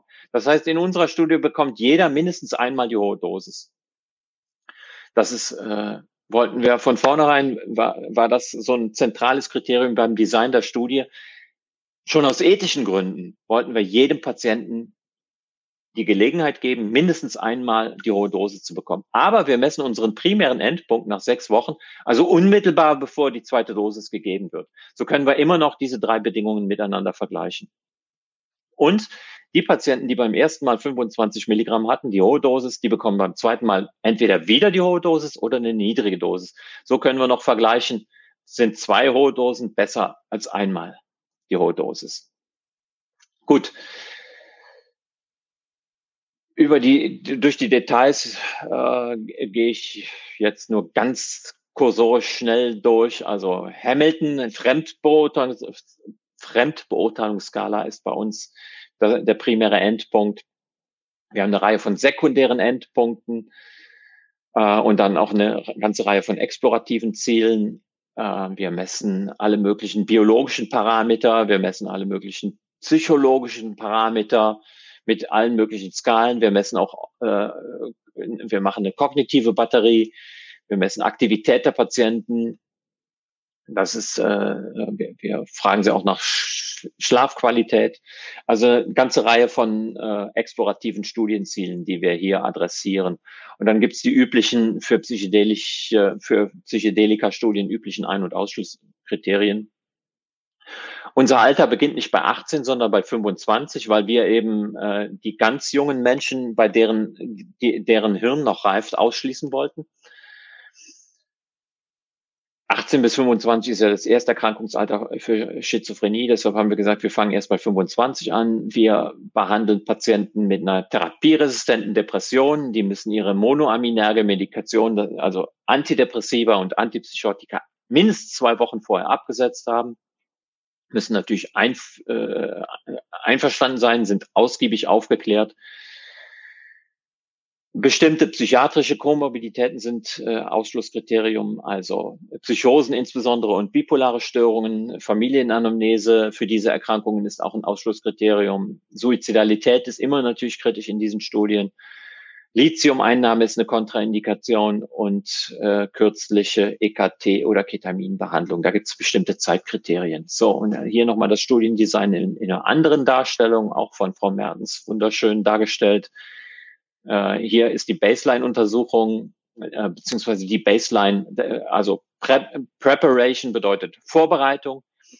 Hier machen wir die, den Baseline Hamilton und hier kommt die erste Vorbereitungssitzung. Wir haben zwei Screening-Sessions vorher, also zwei, zweimal Screening, dann kommt die Baseline eine Woche vorher, einen Tag vorher kommt eine weitere Preparation, Vorbereitung. Dann kommt die erste Dosing-Session. Patienten bleiben bei uns im ZI ähm, dann machen wir am Tag darauf die erste Integration, also eine Psychotherapie, in der das Erlebte besprochen wird. Eine Woche später die zweite Integration. Dann kommt der Patient sechs Wochen später zur Messung des primären Endpunktes. Es gibt eine dritte Integration, die gleichzeitig die erste Präparation für diese Session hier ist. Dann gibt es eine zweite Dosing-Session, Übernachtung und das gleiche wiederholt sich. Wir haben auch einen Therapieraum, das ist nicht unser Raum, das sind nicht unsere Therapeutinnen, aber wir, äh, da werden wir auch demnächst Fotos machen. Wir haben einen eigenen schönen Raum vorbereitet, der nicht mehr Krankheits, äh, Krankenhausatmosphäre äh, hat, hoffen wir. Ähm, wir haben immer zwei Therapeuten äh, beiderlei Geschlechts ähm, äh, dabei, also immer ein, eine Frau, ein Mann. Wir äh, haben eine sehr ausgewählte Musikliste, sehr viel Gedanken uns um die Be Musikbegleitung gemacht. Dann machen wir natürlich auch ein intensives Sicherheitsmonitoring. Und wir machen auch Follow-ups. Also Follow-up nach sechs Monaten und nach zwölf Monaten. Wir wollen wissen, wie, wie lang anhaltend sind eigentlich die Effekte, die wir da möglicherweise und hoffentlich induzieren. Das ist aber das Entscheidende hier. Der die, die beiden Dosing Sessions mit den sechs Wochen dazwischen und den primären Endpunkt gemessen nach sechs Wochen. So, jetzt ganz zum Schluss, letzte fünf Minuten. Ähm, MDMA, Ecstasy bei therapieresistenter posttraumatischer Belastungsstörung. Ecstasy ist ja eigentlich kein äh, klassisches Psychedelikum. Die, die, die, die Wirkung ist auch nicht klassisch psychedelisch, unterscheidet sich schon sehr profund von dem, was man mit Psilocybin oder LSD erlebt. In dieser Studie auch hier vor wenigen Jahren erst publiziert, eine Phase 2 Studie in Lancet Psychiatry. Das hier ist eine wahrscheinlich sehr kleine Fallzahl. Sie sehen hier wieder, ähm, wir brauchen definitiv größere Studien. Äh, kleine Fallzahl, sieben Patienten. Das hier wird als eine Placebo-Dosis betrachtet, die die Patienten merken, aber die wahrscheinlich nicht wirksam ist. Ab 75 Milligramm geht man eigentlich von einer therapeutischen Wirkung aus. Und Sie sehen hier, äh, mit dieser Skala misst man PTSD-Schwere. Äh, Und Sie sehen hier in der Niedrigdosisgruppe geht der Score um 11 Punkte runter. Hier sind 60 Punkte und hier sind 55, 45 Punkte. Und das ist hochsignifikant. Das ist die eine Studie. Ähm, das ist eine Meta-Analyse, die äh, vor zwei Jahren publiziert worden ist, über sechs Phase-2-Studien. Ähm, hier ist, ist äh, ähm, äh, NDMA im Volksmund Ecstasy dreimal, zweimal oder dreimal, sind verschiedene Studien gewesen, äh, zweimal oder dreimal gegeben worden. Das hier ist die Placebo-Bedingung. Oder die Niedrigdosis, 40 Milligramm ist eine Niedrigdosis-Bedingung, also das ist die Kontrollbedingung. Das ist die Hochdosisgruppe. Und auch hier sieht man einen signifikanten Unterschied zwischen äh, Placebo und äh, Kontrolle. Und das ist die Studie, die auch jetzt gerade kürzlich, zumindest online erschienen ist, in Nature Medicine.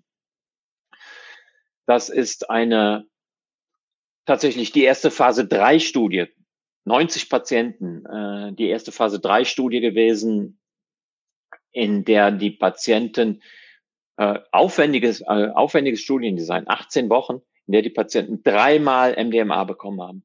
Hier, vier Wochen später und nochmal vier Wochen später. Und das war äh, eben auch äh, placebo kontrolliert. Also entweder haben die Patienten immer in einem äh, manualisierten therapeutischen Setting, entweder haben die Patienten dreimal äh, MDMA bekommen oder dreimal Placebo. Aber immer im gleichen psychotherapeutischen Setting. Das ist die wesentliche Abbildung aus diesem Nature Medicine Paper, wie gesagt, vor wenigen Wochen erschienen. Die ist Open Access, können Sie sich auch online äh, offen ansehen. Ähm, das ist Placebo mit Therapie, mit Psychotherapie. Das ist MDMA und das ist ein hochsignifikanter Unterschied mit einer großen Effektstärke, 0,91. Das sind nicht mehr die drei, die K. Harris für Psilocybin berichtet haben, aber 0,91 würde jedem Antidepressivum zur Ehre gereichen.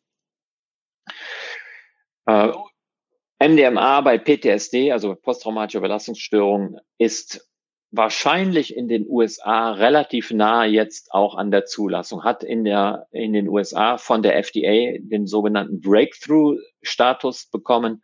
Bedeutet, es wird bevorzugt äh, äh, begutachtet von, von der Behörde. Und da muss man sagen, das ist, äh, da, da ist tatsächlich in den nächsten zwei bis drei Jahren aus, nach meiner Einschätzung mit einer Zulassung zu rechnen. Ähm, ja, das ist nochmal der Unterschied hier zwischen Placebo und MDMA. Wir gucken wir uns nur mal die Remissionszahlen an unter Placebo. Das hier ist Remission unter Placebo nach drei Sessions, fünf, weniger als fünf Prozent. Das ist äh, unter MDMA. Das sind etwa 30 Prozent. Und hier werden die Kriterien, Diagnosekriterien nicht mehr erfüllt. Das sind dann schon mehr als 50 Prozent. Und hier sind es 25. Also ein hochsignifikanter Unterschied zwischen den beiden Gruppen. Das habe ich vergessen. Das will ich Ihnen, äh, da wir doch, dass Sie, dass Sie eine, äh, dass, hier, dass hier doch um ein, um ein Suchtthema auch geht. Es gibt immer wieder die Diskussionen, die ich auch immer wieder mit Kollegen habe. Äh, ihr könnt doch nicht äh, psychisch kranke Menschen mit suchterzeugenden Substanzen behandeln. Und damit, damit höre ich dann aber wirklich auf. Ähm, David Nutt, einer der großen äh, britischen Suchtforscher, der auch die äh, britische Regierung über viele Jahre beraten hat, ähm, der hat mal in einem Konsortium, ja, in einem Scientific Committee on Drugs äh, verglichen den äh, Schaden, den verschiedene Substanzen äh, anrichten. Und da gibt es also äh, verschiedene Kriterien haben die Kollegen hier angelegt. Mortality, ähm, Drug-Specific Mortality, äh, Damage, Dependence, äh, Loss of Relationships, Injury, Crime, also ganz verschiedene Dimensionen, auf denen man Substanzen bewerten kann. Da steht ganz vorne Alkohol. An zweiter Stelle Heroin, dann kommt Crack Cocaine. Und hier haben wir LSD und da haben wir Mushrooms. Also ganz unten auf dieser Liste. In einer anderen Darstellung einfacher Harm to Others und Harm to Users. Harm to Others ist beim Alkohol hier besonders ausgeprägt. Und hier haben wir wieder LSD und Mushrooms. Und das nochmal äh, anders. Hier haben wir den Harm for Users, da haben wir den Harm to Others, da haben wir Alkohol, besonders schädlich für Others, also zum Beispiel durch Fahren und in, in Suff, also äh, Verkehrsunfälle, die unter Alkoholeinfluss ähm, hervorgerufen werden. Harm to Users, vor allen Dingen Crack Cocaine, Heroin, Methamphetamin. Und da haben wir die Mushrooms und LSD direkt daneben. So. Damit höre ich aber jetzt auf. Noch ein bisschen Werbung für mein Buch, was ich vor ein paar Monaten publiziert habe, zum Weiterdenken mit vielen Aspekten zur Frage von biologischem Determinismus. Wie ist eigentlich unser äh, psychisches Erleben durch äh, no, unsere Neurobiologie determiniert und wie frei sind wir eigentlich? Und damit äh, höre ich auf und ich hoffe, wir haben noch viel Zeit für Fragen und Diskussionen. Danke. Auf jeden Fall haben wir die, ja, ganz, ganz herzlichen Dank äh, von wahrscheinlich meiner und unserer Seite. Genau, auch von mir. Ganz herzlichen Dank, Gerd. Ähm, ich glaube, als nächstes steigen wir ein mit einer Fragerunde erstmal von denen, die jetzt hier sind. Ähm, ich finde es ähm, ganz faszinierend, dass eben einfach jetzt in, in schnellerer Folge eben einfach neuere Studien ähm, gemacht werden und auch publiziert werden, so dass man auf die Daten zugreifen kann. Und das gibt doch schon mal ein anderes Bild. Ich glaube, ähm, dass viele noch so ein bisschen, die noch gar nicht die neue Entwicklung mitbekommen haben, natürlich sich auch immer noch fragen. Ähm, die ältere Diskussion ging häufig darum, wie viel Psychotherapie oder was für Psychotherapie muss man denn machen, um oder muss man das überhaupt machen? Also wirkt Psilocybin auch antidepressiv, wenn man keine Psychotherapie macht? Das ist vielleicht mal die erste Frage. Mhm. Also wir haben äh, ein Manual erstellt. Wir, machen das zusammen mit der Charité. Äh, Charité Campus Mitte, also der Klinik äh, um Andreas Heinz. wir haben zusammen ein Manual erstellt, in dem ähm, ein relativ abgespecktes äh, psychotherapeutisches Programm äh, beschrieben ist. Ja, man kann sich vorstellen, äh, zwei Vorbereitungssitzungen und drei Integrationssitzungen, das ist wirklich relativ abgespeckt. Das heißt, wir bereiten die äh, Patienten äh, gut vor auf das, was da passieren kann. Wir definieren auch ein Behandlungsziel. Patienten sollen selbst definieren, was, äh, was sie erwarten von der Behandlung. Und dann äh, gibt äh, relativ wenige Stunden letztendlich, äh, die, die der Integration des Erlebten dienen. Und so sind auch viele der äh, gerade in den letzten Jahren erschienenen Studien äh, durchgeführt worden. Ich glaube, ein Minimum an äh, Begleitung ist absolut notwendig. Äh, man kann Patienten nicht einfach so äh, auf das, äh, auf die Substanz loslassen, also in die Apotheke schicken, eine Pille einwerfen und das war's, sondern sie müssen gut vorbereitet sein. Und ich glaube, wichtig ist auch die Begleitung, die therapeutische Begleitung, dass es eben nicht irgendwo äh, auf einem Festival die, die Substanz eingeworfen wird, sondern dass es in einem ganz ruhigen, begleiteten, sicheren Setting stattfindet mit einer äh, Begleitung auch durch Musik, Musik, ausgewählte Musik, die bestimmte psychologische Prozesse induzieren kann. Aber dann äh, äh, ist relativ, wahrscheinlich relativ wenig äh, Psychotherapie drumherum, sage ich jetzt mal so lapidar, äh, notwendig. Aber das ist äh, tatsächlich auch noch Gegenstand der Forschung. Ja, wir werden, wir denken tatsächlich auch schon drüber nach, zum Beispiel ein Gruppensetting mit diesem Einzelsetting zu vergleichen. Ja, äh, es gibt auch durchaus Kollegen, die sagen, diese Substanzen sollte man in einem Gruppensetting anwenden. Da entfalten die nochmal ein besonderes Potenzial. Das sind ganz interessante Fragen, die man in, in den nächsten Jahren adressieren muss. Gut, danke. Und ähm, genau, ich glaube auch einfach, da muss man immer noch dazu sagen, Deutschland ist ja auch ein Land, was sehr, sehr gut mit Psychotherapeuten versorgt ist im internationalen Vergleich. Aber wenn man jetzt an andere Länder denkt, vielleicht auch an weniger reiche Länder, ähm, mhm. an Entwicklungsländern, dann ist natürlich auch klar, dass wenn man jetzt quasi Psilocybin entdecken würde für die Behandlung von Depressionen und ähm, wollte das dort einführen und nur in Verbindung mit einer ausführlichen Psychotherapie, dann könnte das in diesen Ländern nicht gemacht werden. Deswegen ist es schon ein Ziel auch eigentlich mit so wenig Psychotherapie auszukommen wie möglich, einfach um es auch international einsetzbar zu machen. Ja, ja, äh, absolut richtig. Äh, aber immer mit dem Hinweis, äh, wir sind natürlich als ähm, es gibt äh, auch eine Menge Laientherapeuten, die haben selbst mal eine Erfahrung gemacht. Also ich habe ich hab tatsächlich auch schon Leute kennengelernt, die haben selbst nur eine psychedelische Erfahrung gemacht und die fühlen sich plötzlich berufen, das war so toll und jetzt mache ich auch Therapie.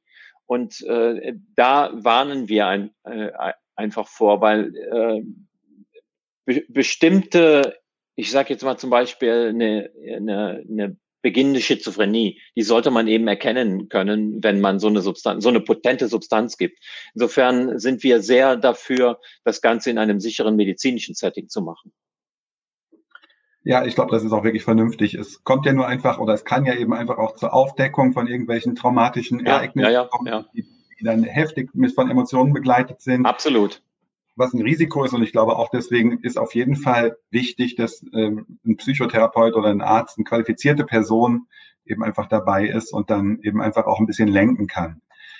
Haben Sie ja. den Eindruck, dass das, oder hast du den Eindruck, dass das gelingt, wenn ähm, quasi Personen Psilocybin genommen haben, die auch zu lenken, durch Musik eventuell oder durch Berührung oder wie macht ihr das? Ich, ich, äh, ich würde vielleicht ja. mal noch, noch kurz mal noch da auch anschließen, weil das würde mich auch interessieren. Ich habe noch ganz viele andere äh, aufgeschrieben. Ich sehe auch schon einige Fragen kommen auch rein im Chat. Aber ich würde dann erstmal daran anschließen, woher weiß man das denn auch, welche Musik oder welche Berührung, welches Setting man da anbieten kann, ja. Ich kann, man kann sich so ein bisschen vorstellen, so vom Wellnessbereich oder sowas tut einem gut, aber woher weiß man denn das, was, was man da für eine Musik dabei geben soll?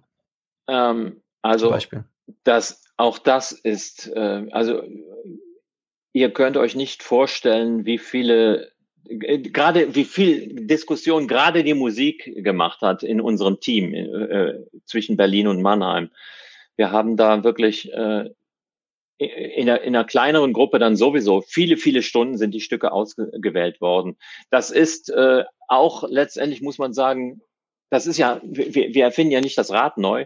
Äh, das hat man ja schon intensivst in den 50er, 60er Jahren äh, äh, mitgearbeitet und auch damals schon gewusst, das sollte man in einem Setting machen. Die Musikbegleitung ist ganz entscheidend.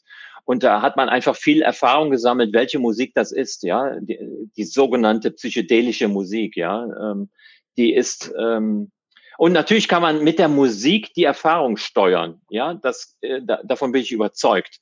Je nachdem, was man spielt, kann man ähm, positive oder auch sehr averse Reaktionen äh, beim äh, Patienten oder Probanden äh, hervorrufen. Aber auch das wirklich äh, Gegenstand von Wissenschaft. Das ist, ähm, da ist vieles einfach bisher nur Hypothese und so ein bisschen Erfahrungswissen. Also das heißt, nur damit ich es verstehe, also man würde dann, wenn, wenn man das begleitend jetzt gerade in so einer Studie auch gibt, dann erstmal so explorativ rangehen. Also man würde jetzt die wir, Erfahrungen wir, aus einer mhm. Mhm. also aus wir haben schon mal nehmen und und äh, und dann einfach so ein Setting mal gestalten und gucken und dann wie wie Sie gesagt haben möglichst breit dann auch äh, begleiten dabei also die die die Studie begleiten und die die äh, Indikationen oder die die Wirkung bei dem Patienten noch begleiten? Wir haben eine, eine riesen Musikliste. Man kann auswählen zwischen äh, und, und auch auf die Phase äh, bezogen. Ja, wir haben, äh, wir rechnen mit sechs Stunden Wirkung unter Psilocybin. Diese sechs Stunden haben wir in vier Blöcke beziehungsweise unser Musikteam. Unser Musikteam hat diese sechs Stunden in vier Blöcke, a 90 Minuten eingeteilt. 90 Minuten ist sozusagen Anflutung, Einstimmung. Dann kommt der Peak, die zweiten 90 Minuten. Und darauf abgestimmt äh, haben die Kollegen, die die Musikliste erstellt haben, Kolleginnen und Kollegen, ähm, die Musik zusammengestellt. Also zum Schluss zum Beispiel die letzten 90 Minuten nur noch so ein langsames, harmonisches Ausklingen. Aber in den zweiten 90 Minuten, wo die Substanz voll am Rezeptor ist, im Hirn ist, zum Teil auch sehr provokative äh, Stücke ausgewählt, die wirklich ne, äh, auch so äh, ein, dissonantes, äh, aversives äh, Gefühl hervorrufen können. Berührung ist angesprochen worden, ist natürlich auch ein ganz äh, äh, äh, schwieriges Thema, weshalb wir auch gesagt haben, immer ein, eine Frau, ein Mann äh, äh, im Team, um überhaupt gar nicht erst ähm, das Risiko entstehen zu lassen, dass äh, ähm, ja, das, das ganze Thema um Berührung und Sexualität missverstanden äh, werden könnte. Wir haben jetzt gesagt, ähm, dass Berührung, also auch das war eine Diskussion, ja. Wie viel Berührung ist erlaubt in diesen standardisierten Therapiesettings? Wir haben jetzt nach vielen Diskussionen gesagt, äh, Berührung äh, bis zur Schulter. Ich persönlich glaube, wenn ein Patient äh, sagt, ich brauche jetzt mal, kann ich Sie mal in den Arm nehmen, dann äh, muss man das in dem Moment auch äh, zulassen, unabhängig von jedem, was im Manual steht. Ähm, aber auch das ist äh, natürlich ganz schwierig zu standardisieren. Ja, da kommen, da kommt äh, so viel Subjektives rein. Auch im subjektiven Erleben von Musik ist das eher, äh, die Johns Hopkins Liste zum Beispiel. Die ist noch sehr äh, inspiriert durch die ursprüngliche, die in den 60er Jahren angewendet wurde. Da ist sehr viel kirchliche Musik dabei. Äh, modernere Listen haben viel mehr elektronische Musik. Ja, und dann äh, ist natürlich auch eine Frage, wie, ist, wie, wie alt ist ein Mensch? Wie, wie ist ein Mensch sozialisiert worden? Ein, ein 70-Jähriger oder ein 65-Jähriger, den wir behandeln, der ähm, wird möglicherweise durch elektronische Musik ganz anders angesprochen als durch klassische Musik. Also ganz viele äh, subjektive Variablen, die am Ende eine Rolle spielen. Das äh, wird, wird sehr spannend, das alles mal systematisch zu untersuchen. Okay, ähm, ich glaube, Derek und ich haben noch tatsächlich auch noch viele Fragen. Ich würde jetzt aber mal hingehen, weil wir zwei äh, Fragen ähm, von draußen haben. Genau, von Ronja nämlich, äh, die fragt nach den Kontraindikationen zu psychotischem Erleben. Ge geht es darum, Menschen mit akut produktiver Symptomatik auszuschließen oder gibt es Hinweise, dass Psilocybin Psychosen auslösen kann? Also als das Allervordringlichste ist natürlich, dass man tatsächlich äh, Menschen mit akuten Psychosen äh, ausschließt. Also das, äh, glaube ich, das kann. Ich meine, es gibt es gibt Menschen, die sagen, man könnte und übrigens in den 50er Jahren ist ja tatsächlich versucht worden, auch äh, ähm, Psychosen, Schizophrenien mit LSD zu behandeln. Ähm, zum Teil gar nicht so schlecht, aber äh, also Prinzipiell geht es darum, Patienten mit akuten Psychosen auszuschließen. Risiko zu hoch, dass es schlimmer wird. Aber zweitens geht es auch darum, nicht eine Psychose zu triggern. Ja, ähm, bei einer, äh, es gibt schon Hinweise aus, aus den Erfahrungen, aus den Erfahrungen mit Recreational Use in den 60er, 70, 50er bis Anfang 70er Jahre, dass das äh, Risiko besteht, dass eine Psychose getriggert werden kann bei einem entsprechend prädisponierten Menschen. Und das will man natürlich auch vermeiden. Okay, danke schön. Dann noch eine Frage. Ähm, genau, Robert fragt, wo liegt der Vorteil von Psilocybin gegenüber LSD? Warum also, werden die Studien äh, nicht gleich mit LSD gemacht? Ein ganz wesentlicher Vorteil von Psilocybin liegt in der kürzeren Wirkung. Äh, Psilocybin hat, ist nach sechs Stunden ist eigentlich alles vorbei. Nach acht Stunden spätestens ist der, äh, ist der Patient, der Proband wieder auf dem Boden angekommen. Ähm, bei, bei LSD dauert das sehr viel länger. Äh, LSD hat eine sehr viel längere Halbwertszeit.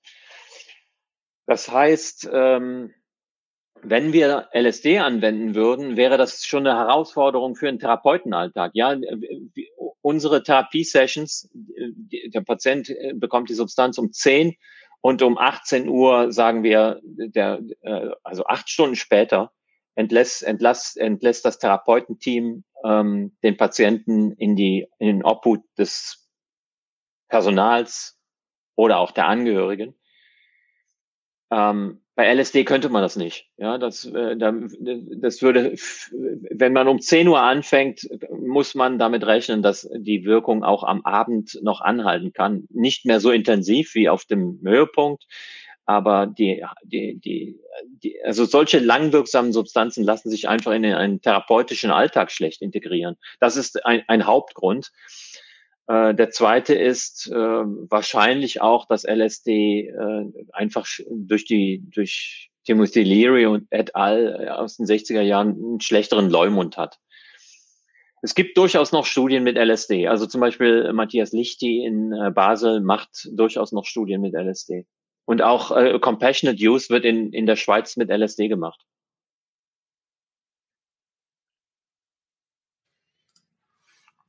Okay. Ja, ähm, dann, Derek, hast du eine akute Frage? Sonst würde ich bei mir nochmal weitersuchen. Genau, ich, ich glaube, ich, ähm, was mich noch interessieren würde, im, in dem Studiendesign ist drin, dass man vor der ersten Einnahme vom Psilocybin sein Antidepressivum absetzen ja, muss. Ja. Und ich glaube, das ist vielleicht auch nochmal was, was, was ein bisschen breiter an Informationen gestreut werden muss, warum das denn so ist. Ja, es gibt äh, zwei Gründe. Ähm, also ganz, wirklich gut durch Daten unterfüttert ist das nicht. Es gibt auch jetzt äh, eine Studie, die das weiter untersucht. Ähm, es gibt zwei Gründe, weshalb es weltweit in allen Studien bisher gemacht wurde, aber das ähm, wird, wie gesagt, auch kritisch hinterfragt. Der eine Grund ist, es scheint die psychedelische Wirkung abzuschwächen. Ähm, möglicherweise auch über diese Amygdala-Wirkung. Äh, also ein Grund, man will also nicht, dass, äh, dass das Antidepressivum die, äh, die, die, die psychedelische Erfahrung schwächt. Der zweite Grund ist, dass es äh, potenziell äh, durch, da man, da viele Antidepressiva einfach serotonerge Antidepressiva sind, dass die, ähm, dass es zu einem Serotonin-Syndrom kommt. Also das sind die beiden Hauptgründe. Aber wie gesagt, äh, das ist Gegenstand auch ja, zukünftiger und wichtiger zukünftiger Forschung, weil viele Patienten sind ja nicht, wie ich gezeigt habe, auf, auf dem einen Chart, viele Patienten haben echt Mühe, zum Beispiel Paroxetin, Venlafaxin lässt sich manchmal echt schwer absetzen. Und äh, mit diesen Patienten äh, hat man dann ein Problem, denn äh, denen kann man das Angebot nicht machen, wenn die ein riesen, äh, Riesenproblem mit dem Absetzen haben, gerade zum Beispiel Paroxetin. Aber andere Substanzen sind sehr kritisch. Wir haben jetzt ein Paper äh, in, in Pharmacopsychiatry in, in Press von der Johns Hopkins Gruppe. Die haben äh, in, in Online-Foren nachgeguckt und äh, haben gefunden, dass Menschen, die Lithium genommen haben, zwei Drittel der Patienten, die unter Lithium äh, äh, ein Psychedelikum genommen hatten, haben äh, darunter einen Krampfanfall gehabt. Zwei Drittel. Also Lithium plus Psychedelikum scheint eine echt hochgefährliche äh, Kombination zu sein.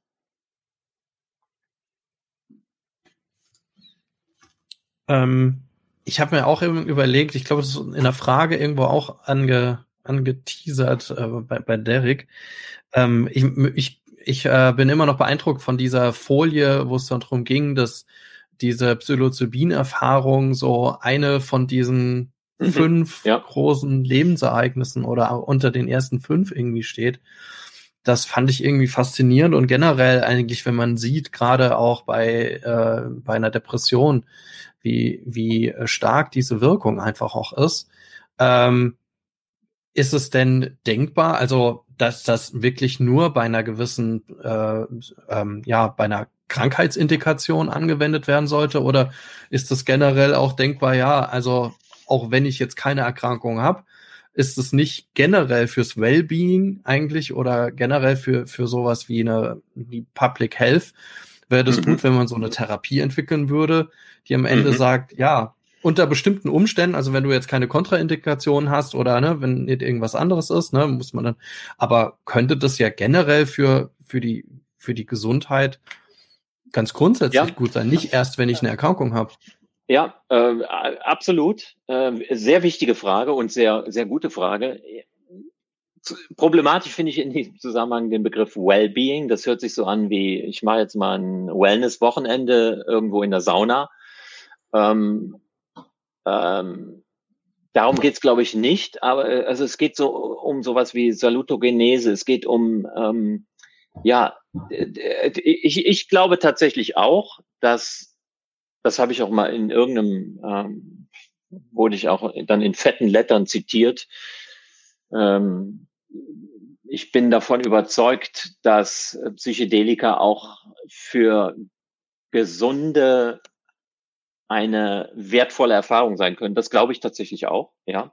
Davon bin ich überzeugt. Das Problem ist eben, oder die Herausforderung. Ich glaube, äh, eine, eine, das Ganze ist ja auch was Kulturelles, was Politisches. Ja, wir müssen jetzt erstmal über die äh, psychiatrische Indikation, über die schwere psychiatrische äh, äh, Erkrankung müssen wir politisch und kulturell ein Klima schaffen, dass man sagen kann, diese Substanzen, die haben einen Wert, möglicherweise, und wenn wir gezeigt haben, die haben einen Wert bei, bei psychiatrischen Erkrankungen, dann haben sie haben möglicherweise einen Wert auch für, ähm, für Gesunde, indem sie gesün, ge, gesunde, ähm, ja, ich meine, ich habe viele Untersuchungen ja nicht gezeigt, gesunde äh, offener machen, verbundener mit der Natur. Menschen, äh, die ähm, Psychedelika genommen, Gesunde, die Psychedelika genommen haben, die beschreiben ja eine größere Verbundenheit mit der Natur, eine größere Verbundenheit mit Tieren. Das sind interessanterweise oft Menschen, die keine Tiere mehr essen, ja, ähm, oder äh, vegetarisch oder vegan sich ernähren, ähm, die äh, eine stärkere Verbindung zu ihren eigenen Gefühlen haben, ja, eine stärkere Verbindung zu anderen Menschen. Das sind natürlich positive Effekte für jeden einzelnen, potenziell positive Effekte für einen einzelnen Menschen. Aber diese Substanzen sind natürlich jetzt gerade so immer noch schlecht beleumundet, dass man aus meiner, nach meiner Einschätzung jetzt über die psychiatrische Indikation oder Indikation nennen. Es gibt ja noch mehr als das, was ich gezeigt habe. Substanzgebrauchsstörungen, definitiv ein interessantes Feld. Äh, auch die Johns Hopkins Leute haben da interessante Studien gemacht. Alkoholgebrauchsstörungen, äh, Nikotinabhängigkeit. Ähm, äh, ja, also über diese Indikation muss man dann, glaube ich, im nächsten Schritt dahin. So, jetzt gucken wir mal, können nicht auch Gesunde davon profitieren? Solche Studien muss man sicherlich auch jetzt schon andenken, ja. Ich kann auch einfach nochmal ähm, da vielleicht aus dem Suchtbereich was zitieren. Es ist ja so, dass ähm, in den USA werden große Umfragen auch manchmal gemacht in der Allgemeinbevölkerung nach Drogenkonsum und auch verschiedene andere Werte erhoben. Da gab es 2015 eine Publikation im Journal für Psychopharmacology, wo 130.000 Amerikaner befragt wurden nach ihrem Drogenkonsum und 20.000 hatten in ihrem Leben irgendwann mal ähm, Psychedelika genommen. Und dann hat man weiter analysiert und herausgefunden, dass diese 20.000 quasi geringere Werte für Depressivität, weniger mhm. Stress im Leben mhm. hatten, insgesamt weniger Suizidgedanken hatten. Und das war quasi ein Alleinstellungsmerkmal für Psychedelika. Bei allen anderen Drogen war es so, dass quasi der Zustand schlechter war. Das heißt, dass mehr Stress aufgetreten ist, mehr Suizidgedanken. Das weist aber schon so ein bisschen darauf hin, dass bei Personen, die nicht krank sind, es eben auch positive Effekte einfach mhm. hat, dass sie sich weniger gestresst fühlen und offensichtlich irgendwie sich wohler fühlen, weniger anfälliger werden, vielleicht auch für Depressionen. Das mhm. geht schon in die Richtung, trifft es jetzt nicht ganz genau, aber ich glaube, das geht schon. Also von ja, daher glaube ja, ich, wirklich kann man Positives erwarten. Ja. Ja, weil ähm, ich, also wenn man von außen so drauf guckt oder ja, Sie haben ja den den schlechten Leumund auch angesprochen, gerade jetzt vom Psychedelika, oder das hört man ja auch generell ähm, ist ja immer dieser, dieser schlechte Trip, ja, oder das ist das, was man aus Filmen kennt, jetzt neuerdings ja auch, also ein, äh, ein Netflix-Film, ähm, der da auch äh, ein Deutscher, der dazu gedreht wurde. Ich glaube, die dunkle Seite des Mondes heißt er, und da geht's ja auch um so ein jemand, der dann meint oder ja, einfach sich, sich einfach auch verändert dadurch. Ähm, und das ist ja irgendwie das, das, was man so berichtet und auch dieses, ja, dieses akute Psychoserisiko, das haben wir in der Cannabis-Diskussion ja auch äh, verstärkt. Ähm, wie groß wäre denn da, ist dieses Risiko nach Ihrer Einschätzung? Also, ähm, weil das, das steht ja immer im Raum, ne? Also, ja, ja, ja, ja, man, ja. Sobald man darüber diskutiert, wird das ja auch, weil Sie sagen ja politisch, auch die politische Diskussion wird ja, wird ja gleich angestoßen. Mhm. Und ähm, wie ist, weil, weil wie, wie ist denn Ihre Erfahrung dazu? Ähm, Erfahrung äh, kann ich nicht, äh, kann ich nicht sagen. Nur aus meiner inzwischen auch jahrzehntelangen psychiatrischen Erfahrung äh, muss ich sagen, ich habe ganz, ganz wenige Menschen äh, gesehen, äh, die mit einer offenkundig Psychedelika-assoziierten Psychose in die Klinik kam, verglichen mit zum Beispiel Cannabis-assoziierten äh, Psychosen. Also da liegen Welten dazwischen. Das liegt natürlich auch am Konsummuster. Also wenn, wenn man das äh, oder an der Konsumhäufigkeit. Äh, ich glaube, Derek ist da eher der Experte, der, der, der dazu was sagen kann. Ich, ich bin, ähm, ich kann, ich kann keine Zahlen nennen. Ich glaube nur, äh, dass auch das, dass man das Risiko begrenzen kann, wenn man junge Leute ausschließt. Also ich würde meinen 16-jährigen Kindern nicht äh, raten, äh, so eine Substanz zu nehmen. Das sind sehr potente Substanzen, die massiv in die Hirnchemie eingreifen. Also äh, meine meine Nichte, meine Nichte hat mir kürzlich erzählt, kann ich vielleicht anekdotisch erzählen. Als sie 16 war, äh, sind sie mit einer Gruppe von, einer ganzen Gruppe, haben sie, äh, meine Nichte ist Holländerin, haben sie in Holland ähm, Pilze gegessen. Und einer von ihnen, also alle gleichaltig, so jugendlich 16, 17, einer von ihnen habe anschließend nach dem Pilzkonsum ein halbes Jahr lang kein Wort mehr gesagt. Ja, also das sind schon, das will man nicht. Also das sind Substanzen, die, wenn sie in so, auf so ein unreifes Hirn treffen, echt, glaube ich, Schaden anrichten können. Bei vielen geht das gut, ja. Also äh, viele, viele Jugendliche nehmen ja trotzdem diese Substanzen. Bei vielen geht das gut, aber ich glaube, das Risiko ist besonders hoch bei jungen Hirnen, bei jungen Menschen. Äh, ich glaube, jemand, äh, der mein Alter erreicht hat, da kann nicht mehr viel passieren. Ähm, also ich würde immer aufklären, das sind, äh, sind äh, sehr potente Substanzen, die man ähm, mit Respekt behandeln sollte und die äh, möglichst in einem Setting verabreicht werden sollten, in dem es ruhig zugeht, ähm, in dem kein Stress herrscht. Ich glaube, das sind auch Einflussfaktoren, die dann letztendlich schon das Risiko, äh, psychotisch zu erkranken, äh, beeinflussen. Aber besser, besser kann ich es nicht sagen. Ja, ich kann einfach nur zustimmen. Also es ist so, ich kenne auch keine Zahlen. Ich glaube auch, dass der Effekt überschätzt wird eher. Und zwar deswegen, weil natürlich die akute Wirkung eigentlich schon die Wirkung von der Psychose ist. Ja, und deswegen klar. viele. Menschen einfach meinen, das ist doch naheliegend, dass das das auslösen kann. Ähm, aber Zahlen kenne ich keine und das entspricht auch meiner Erfahrung, dass ich im psychiatrischen Notfalldienst wirklich ganz, ganz selten nur vereinzelte Fälle mal hatte von Personen, die ähm, quasi überhaupt Psychedelika genommen hatten und deswegen ins Krankenhaus gegangen sind. Ja, ja. Das ist wirklich im Vergleich zu dem, was ähm, das Alkohol ist ja nun quasi die dritthäufigste Diagnose in deutschen Krankenhäusern. Ja. Das ist wirklich Alltag und im Vergleich dazu spielt es quasi in dem in der Medizin einfach keine Rolle. Ja. Wäre auch da wirklich interessant, mal Studien zu sehen, weil ich fand auch das erstmal sehr, sehr verwunderlich, dass in den 50er, 60er Jahren schizophrene Patienten mit Psychedelika ja. behandelt worden ja. sind. Aber da, da, also da ist ja offensichtlich auch jetzt nicht was ganz Desaströses passiert. Nee, nee, Und genau. Das gibt schon mal so ein bisschen Hinweis, dass es vielleicht gar nicht ganz so eng ist mit der Verbindung zu Psychosen. Trotzdem ich glaube glaub, ich, ist Vorsicht ja, angesagt. Das ist ein guter Punkt. Ich glaube tatsächlich, also wenn man sich die alten äh, Sachen anguckt, dann steht da zum Beispiel äh, über Behandlung von Patienten mit Schizophrenie, mit LSD, dass die äh, im Kontakt zum Pflegepersonal äh, sehr viel offener äh, geworden sind. Also es gibt durchaus Berichte über positive Effekte.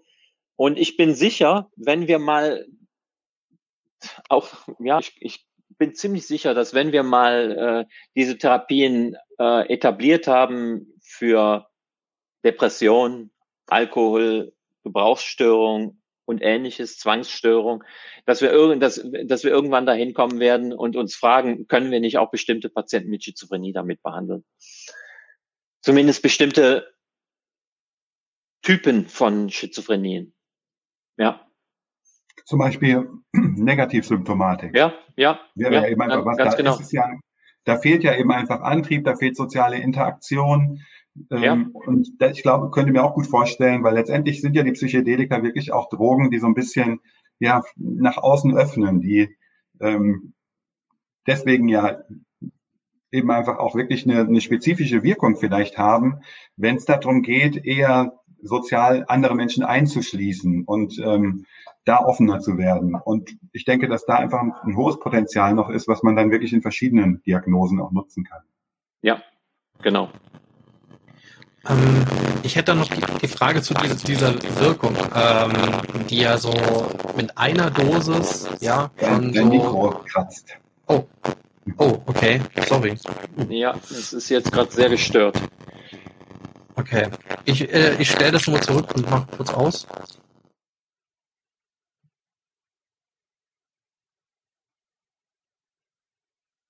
Ja, ich kann auch noch mal kurz überlegen, was, was für mich natürlich noch eine interessante Frage ist. Ich leite ja quasi eine Drogenreha-Klinik, in der die Patienten drei bis sechs Monate ähm, sind und ja quasi auch stationär behandelt werden. Und dann wäre es natürlich, das wäre ein extrem gutes Setting, wo man auch so eine Therapie mit Psilocybin durchführen könnte. Ähm, wie sieht's denn aus mit ähm, der Möglichkeit oder mit Studien, die zur Zulassung führen würden, könnten ähm, als Medikament? Läuft da was? Also ja, ja, ja, klar. Also äh, es gibt ja eine Firma, das ist äh, Compass Pathways in London mit, mit deutschen Gründern, ähm, deutschen und britischen Gründern, die äh, jetzt gerade ihre Phase 2 Studie abgeschlossen haben, bei, auch bei therapieresistenter Depression. Und die planen, da weiß ich schon, die planen schon Phase 3 Studien, ähm, die auch in Deutschland laufen sollen. Die sollen in 2022 beginnen. Ähm, also das, das wird auf eine, äh, das hat zum Ziel äh, die Zulassung bei therapieresistenter Depression. Und ich bin sicher, dass auch andere Indikationen folgen werden. Also ich weiß äh, zum Beispiel LMU München hat mal beim Jan gefragt, die sind auch an Alkoholabhängigkeit interessiert, also an der Behandlung mit Psilocybin.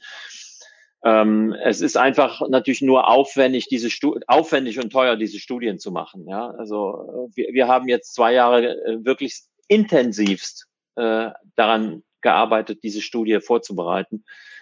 Es ist super aufwendig, wenn man keine Pharmafirma im Rücken hat.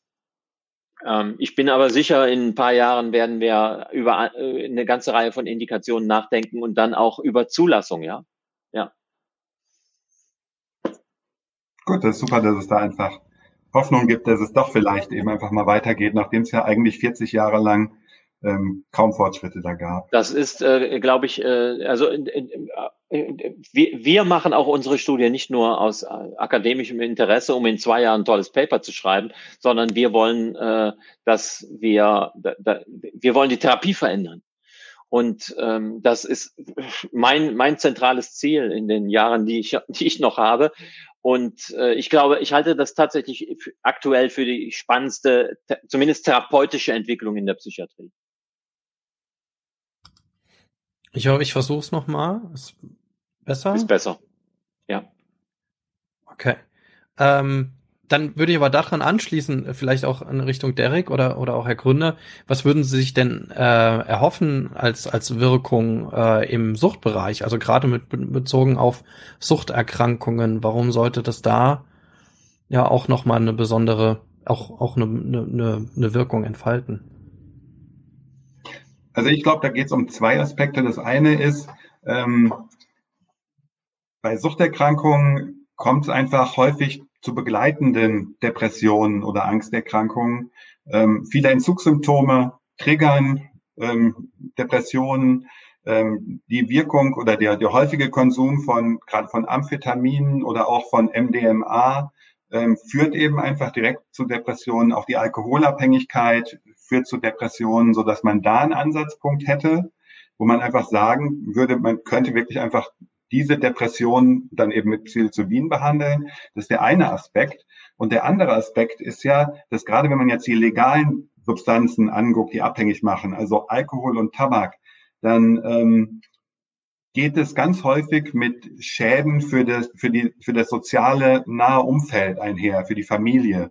Das heißt, die Familie leidet darunter, die Partnerschaft, die Kinder, die Eltern, ähm, die sind enttäuscht. Häufig entwickelt sich ein Kreislauf von, der Betroffene verspricht dann, ich höre auf zu trinken, ähm, dann schafft das nicht, trinkt vielleicht dann heimlich, weil es ihm so peinlich ist, dann wird er doch wieder entdeckt, dann werden Vorwürfe gemacht, dann geht die Beziehung auseinander, dann versucht man so zu sanktionieren, dass man sagt, wenn du weiter trinkst, dann will ich nichts mehr mit dir zu tun haben, ähm, brecht die Beziehung ab. Da ist also ganz viel soziale Interaktion, die was mit Ausschließen zu tun hat.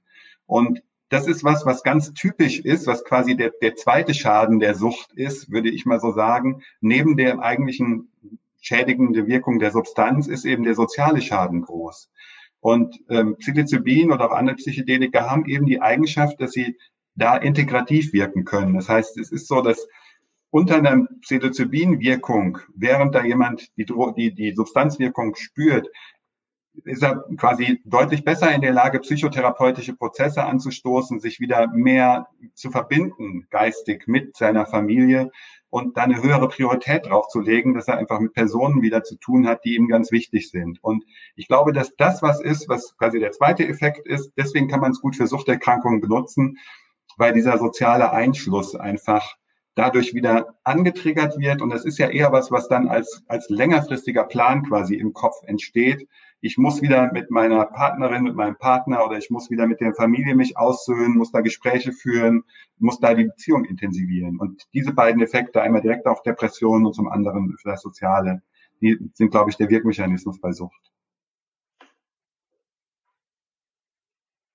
Und dazu kommt natürlich auch, dass wenn man sich anschaut, die meisten Patienten, die Drogen nehmen oder auch viel Alkohol trinken, ähm, haben sich natürlich sehr geschädigt durch diese Substanzen, ähm, sind aber grundsätzlich offen für die Theorie, dass ich mit einer Substanz eben einfach ähm, vielleicht auch längerfristig was Positives bewirken kann und sind vielleicht nicht so empfindlich, was Nebenwirkungen angeht, weil sie die ja schon quasi bei anderen Substanzen auch akzeptiert haben. Deswegen könnte es leichter werden bei Suchtpatienten, wir würden wahrscheinlich leichter sagen, okay, probiere ich mal. Wobei das Suchtrisiko vom Psilocybin, das kann man wirklich quasi als wissenschaftlich gesichert ansehen, ist einfach gering. Mhm. Das hätte ich nämlich jetzt noch als Frage gestellt, wenn das nämlich so die mit einer Dosis so eine Mega-Wirkung hat, ist die Frage, also ob ich das nicht immer wieder dann nochmal wiederholen will. Also wenn ich so ein wirklich ganz tolles Erlebnis habe, warum sollte ich das nicht immer wieder wiederholen wollen?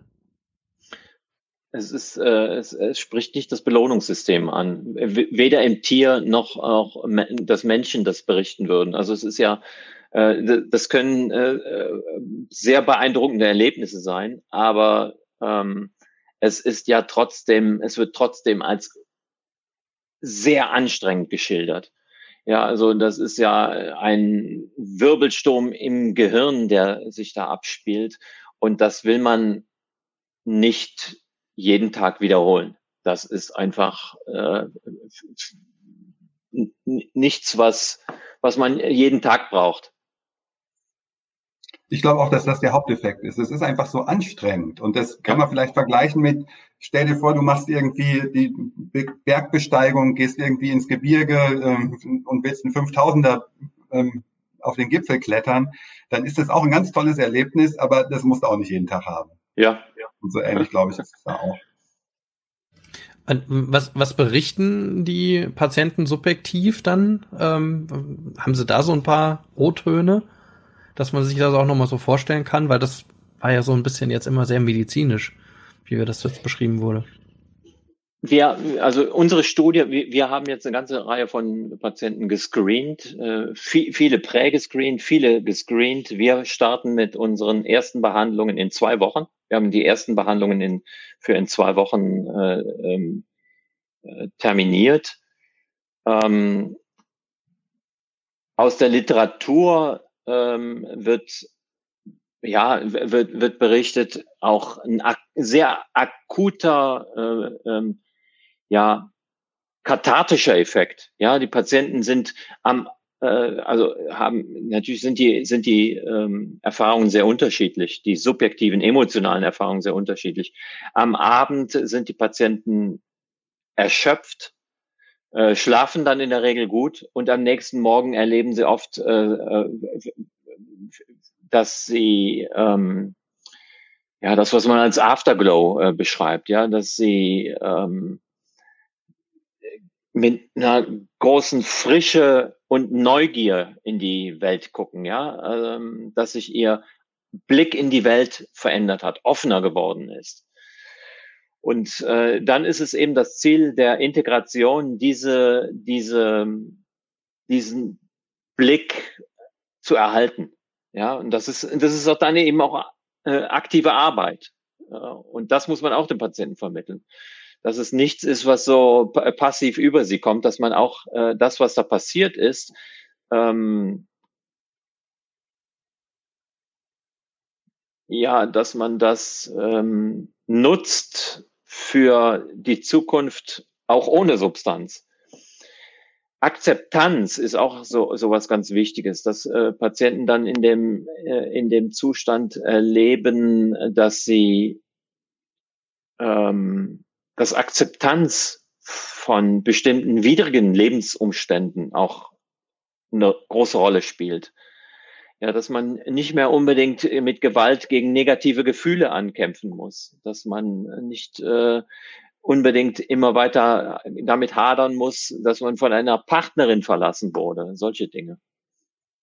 Sehr unterschiedlich. Okay, herzlichen Dank. Ähm, ich würde fast zum Abschluss, ich gucke jetzt mal zum Derek. Ähm, genau, es ist so ein spannendes Thema, deswegen sind wir jetzt schon über der Zeit, aber ich glaube ja. auch, wir können natürlich uns noch stundenlang weiter unterhalten. Ähm, aber ich glaube auch, aber die haben, Zeit ist eben schon abgelaufen, wir müssen langsam ja. zum Schluss kommen. Genau, dann, dann nehmen wir noch die letzte Frage aus dem Chat rein. Oh, und noch zwei Fragen aus dem Chat. Äh, genau, die nehmen wir noch rein. Einerseits, äh, wie würden Sie den Bericht von Chris Talix, äh, LSD-Trip in die Ewigkeit, Gedanken eines Hängengebliebenen unter psychiatrischen Gesichtspunkten einordnen? Kennen Sie den? Den, äh, äh den Bericht, den Bericht? Den Bericht muss ich passen. Den kenne ich leider nicht. Ähm, insofern, okay. sorry, mu muss ich passen. Okay, gut, dann sind wir da schnell und äh, dann gibt's noch eine äh, Frage, kollidieren die Erfahrungen der Patienten dann nicht mit dem materialistischen Gesellschaftssystem? Oh Gott, das ist jetzt nochmal oh, äh, das, Ja, ja, aber das ist äh, schon ähm, äh, ähm, eine Frage, die man wahrscheinlich bejahen kann. Ja, also das ist jetzt auch ein sehr weites Feld. Äh, tatsächlich ähm, glaube ich, dass ähm, ja, gut, das ist nur eine subjektive Einschätzung. Da habe ich keine, keine, ich kann kein Paper dazu zeigen. Aber ich glaube tatsächlich auch, dass, äh, dass das so ist, dass ähm, ähm, dass materielle Dinge äh, für den, und, und, und da sprechen wir jetzt vielleicht wieder von den positiven Erfahrungen auch für Gesunde, dass es auch für Gesunde zu einer Neubewertung von Dingen kommen kann, die einem wichtig sind, die, äh, ein, die, die einem Leben Sinn geben. Und dass das nicht unbedingt die materiellen Dinge sind, die am Ende ähm, Bedeutung haben sollten. Aber das ist jetzt eine sehr, sehr subjektive Antwort. Aber ich glaube, das hat der Kollege hier gemeint. Ich glaube auch, dass es ähm, quasi das, das Ziel von, oder wenn, wenn eine Person wirklich einen intensiven psychotherapeutischen Prozess durchgemacht hat, dann wird er sicherlich auch, da, auch, na, auch ohne Psilocybin kritischer auf das materialistische Gesellschaftssystem schauen, glaube ich, weil das ja eben einfach doch eine Erfahrung ist, die auch viele am Ende des Lebens machen, die dann eben sehen, dass oder sich wünschen, nachträglich hätten sie vielleicht nicht so viel Energie drauf verwendet, nur Geld zu verdienen, ja. materiell weiterzukommen, sondern ja. viele wünschen sich ja eher, dass ihre sozialen, engsten Beziehungen noch besser gewesen wären oder Konflikte besser gelöst werden worden wären. Und ich glaube, wenn Psilocybin diesen Prozess äh, beschleunigt und äh, mhm. schneller werden lässt, dass das schon ein Effekt ist, der dann eintritt. Ja, deshalb hat äh, Aldous Huxley äh, gesagt, ähm, diese Substanzen seien eine Verschwendung an die Jugend. Ja, äh, gerade ältere Menschen, äh, äh, glaube ich, profitieren davon, weil sie, äh, äh, das zeigen ja auch die Studien von Roland Griffith bei den, äh, bei den ähm, Palliativpatienten, ähm, dass es zu einer Neubewertung von Leben und dann auch letztendlich Tod kommt. Ja. Interessant. Absolut. Ähm, tatsächlich können wir da, glaube ich, jetzt noch viel, viel länger und weiter diskutieren.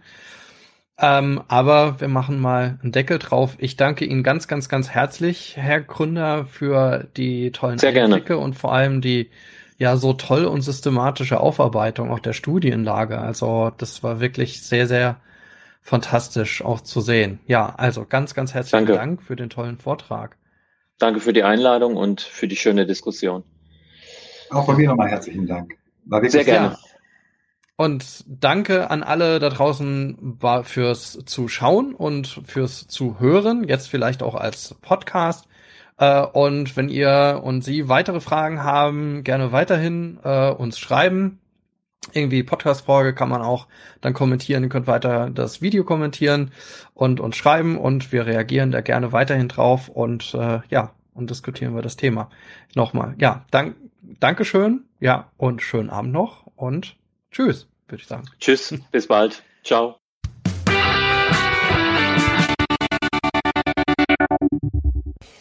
Ja, ich kann euch sagen, nach dem Gespräch war ich richtig geflasht von der, der Vielzahl der Eindrücke und vor allem dieser, dieser langjährigen Erfahrung und dieser Einblicke in, ja, 40 Jahre, äh, Andi oder über 40 Jahre Suchthilfegeschichte. Wenn ihr genauso geflasht wart wie ich, dann würde ich mich unglaublich freuen, wenn ihr uns ein paar Kommentare schickt, wenn ihr vielleicht von euren Erfahrungen erzählt. Äh, seid ihr selber ja SozialarbeiterInnen in der Suchthilfe oder betroffene Ex-User? Würde mich total freuen, wenn wir über unsere Geschichten auch über den Therapieverbund hinaus ins Gespräch kommen könnten. Schreibt uns einfach auf Facebook, auf Instagram, dort findet ihr uns jeweils unter Freiheit ohne Druck. Ihr könnt uns auch auf YouTube schreiben, ähm, da findet ihr auch unseren Kanal Freiheit ohne Druck. Ihr könnt uns eine E-Mail schreiben, Freiheit ohne Druck zusammengeschrieben at ludwigsmühle.de mit UE. Und ja, natürlich könnt ihr auch die Folge in unserem Blog kommentieren. Würde, würde mich total freuen und würde mich auch freuen, wenn ihr beim nächsten Mal wieder einschaltet. Ciao!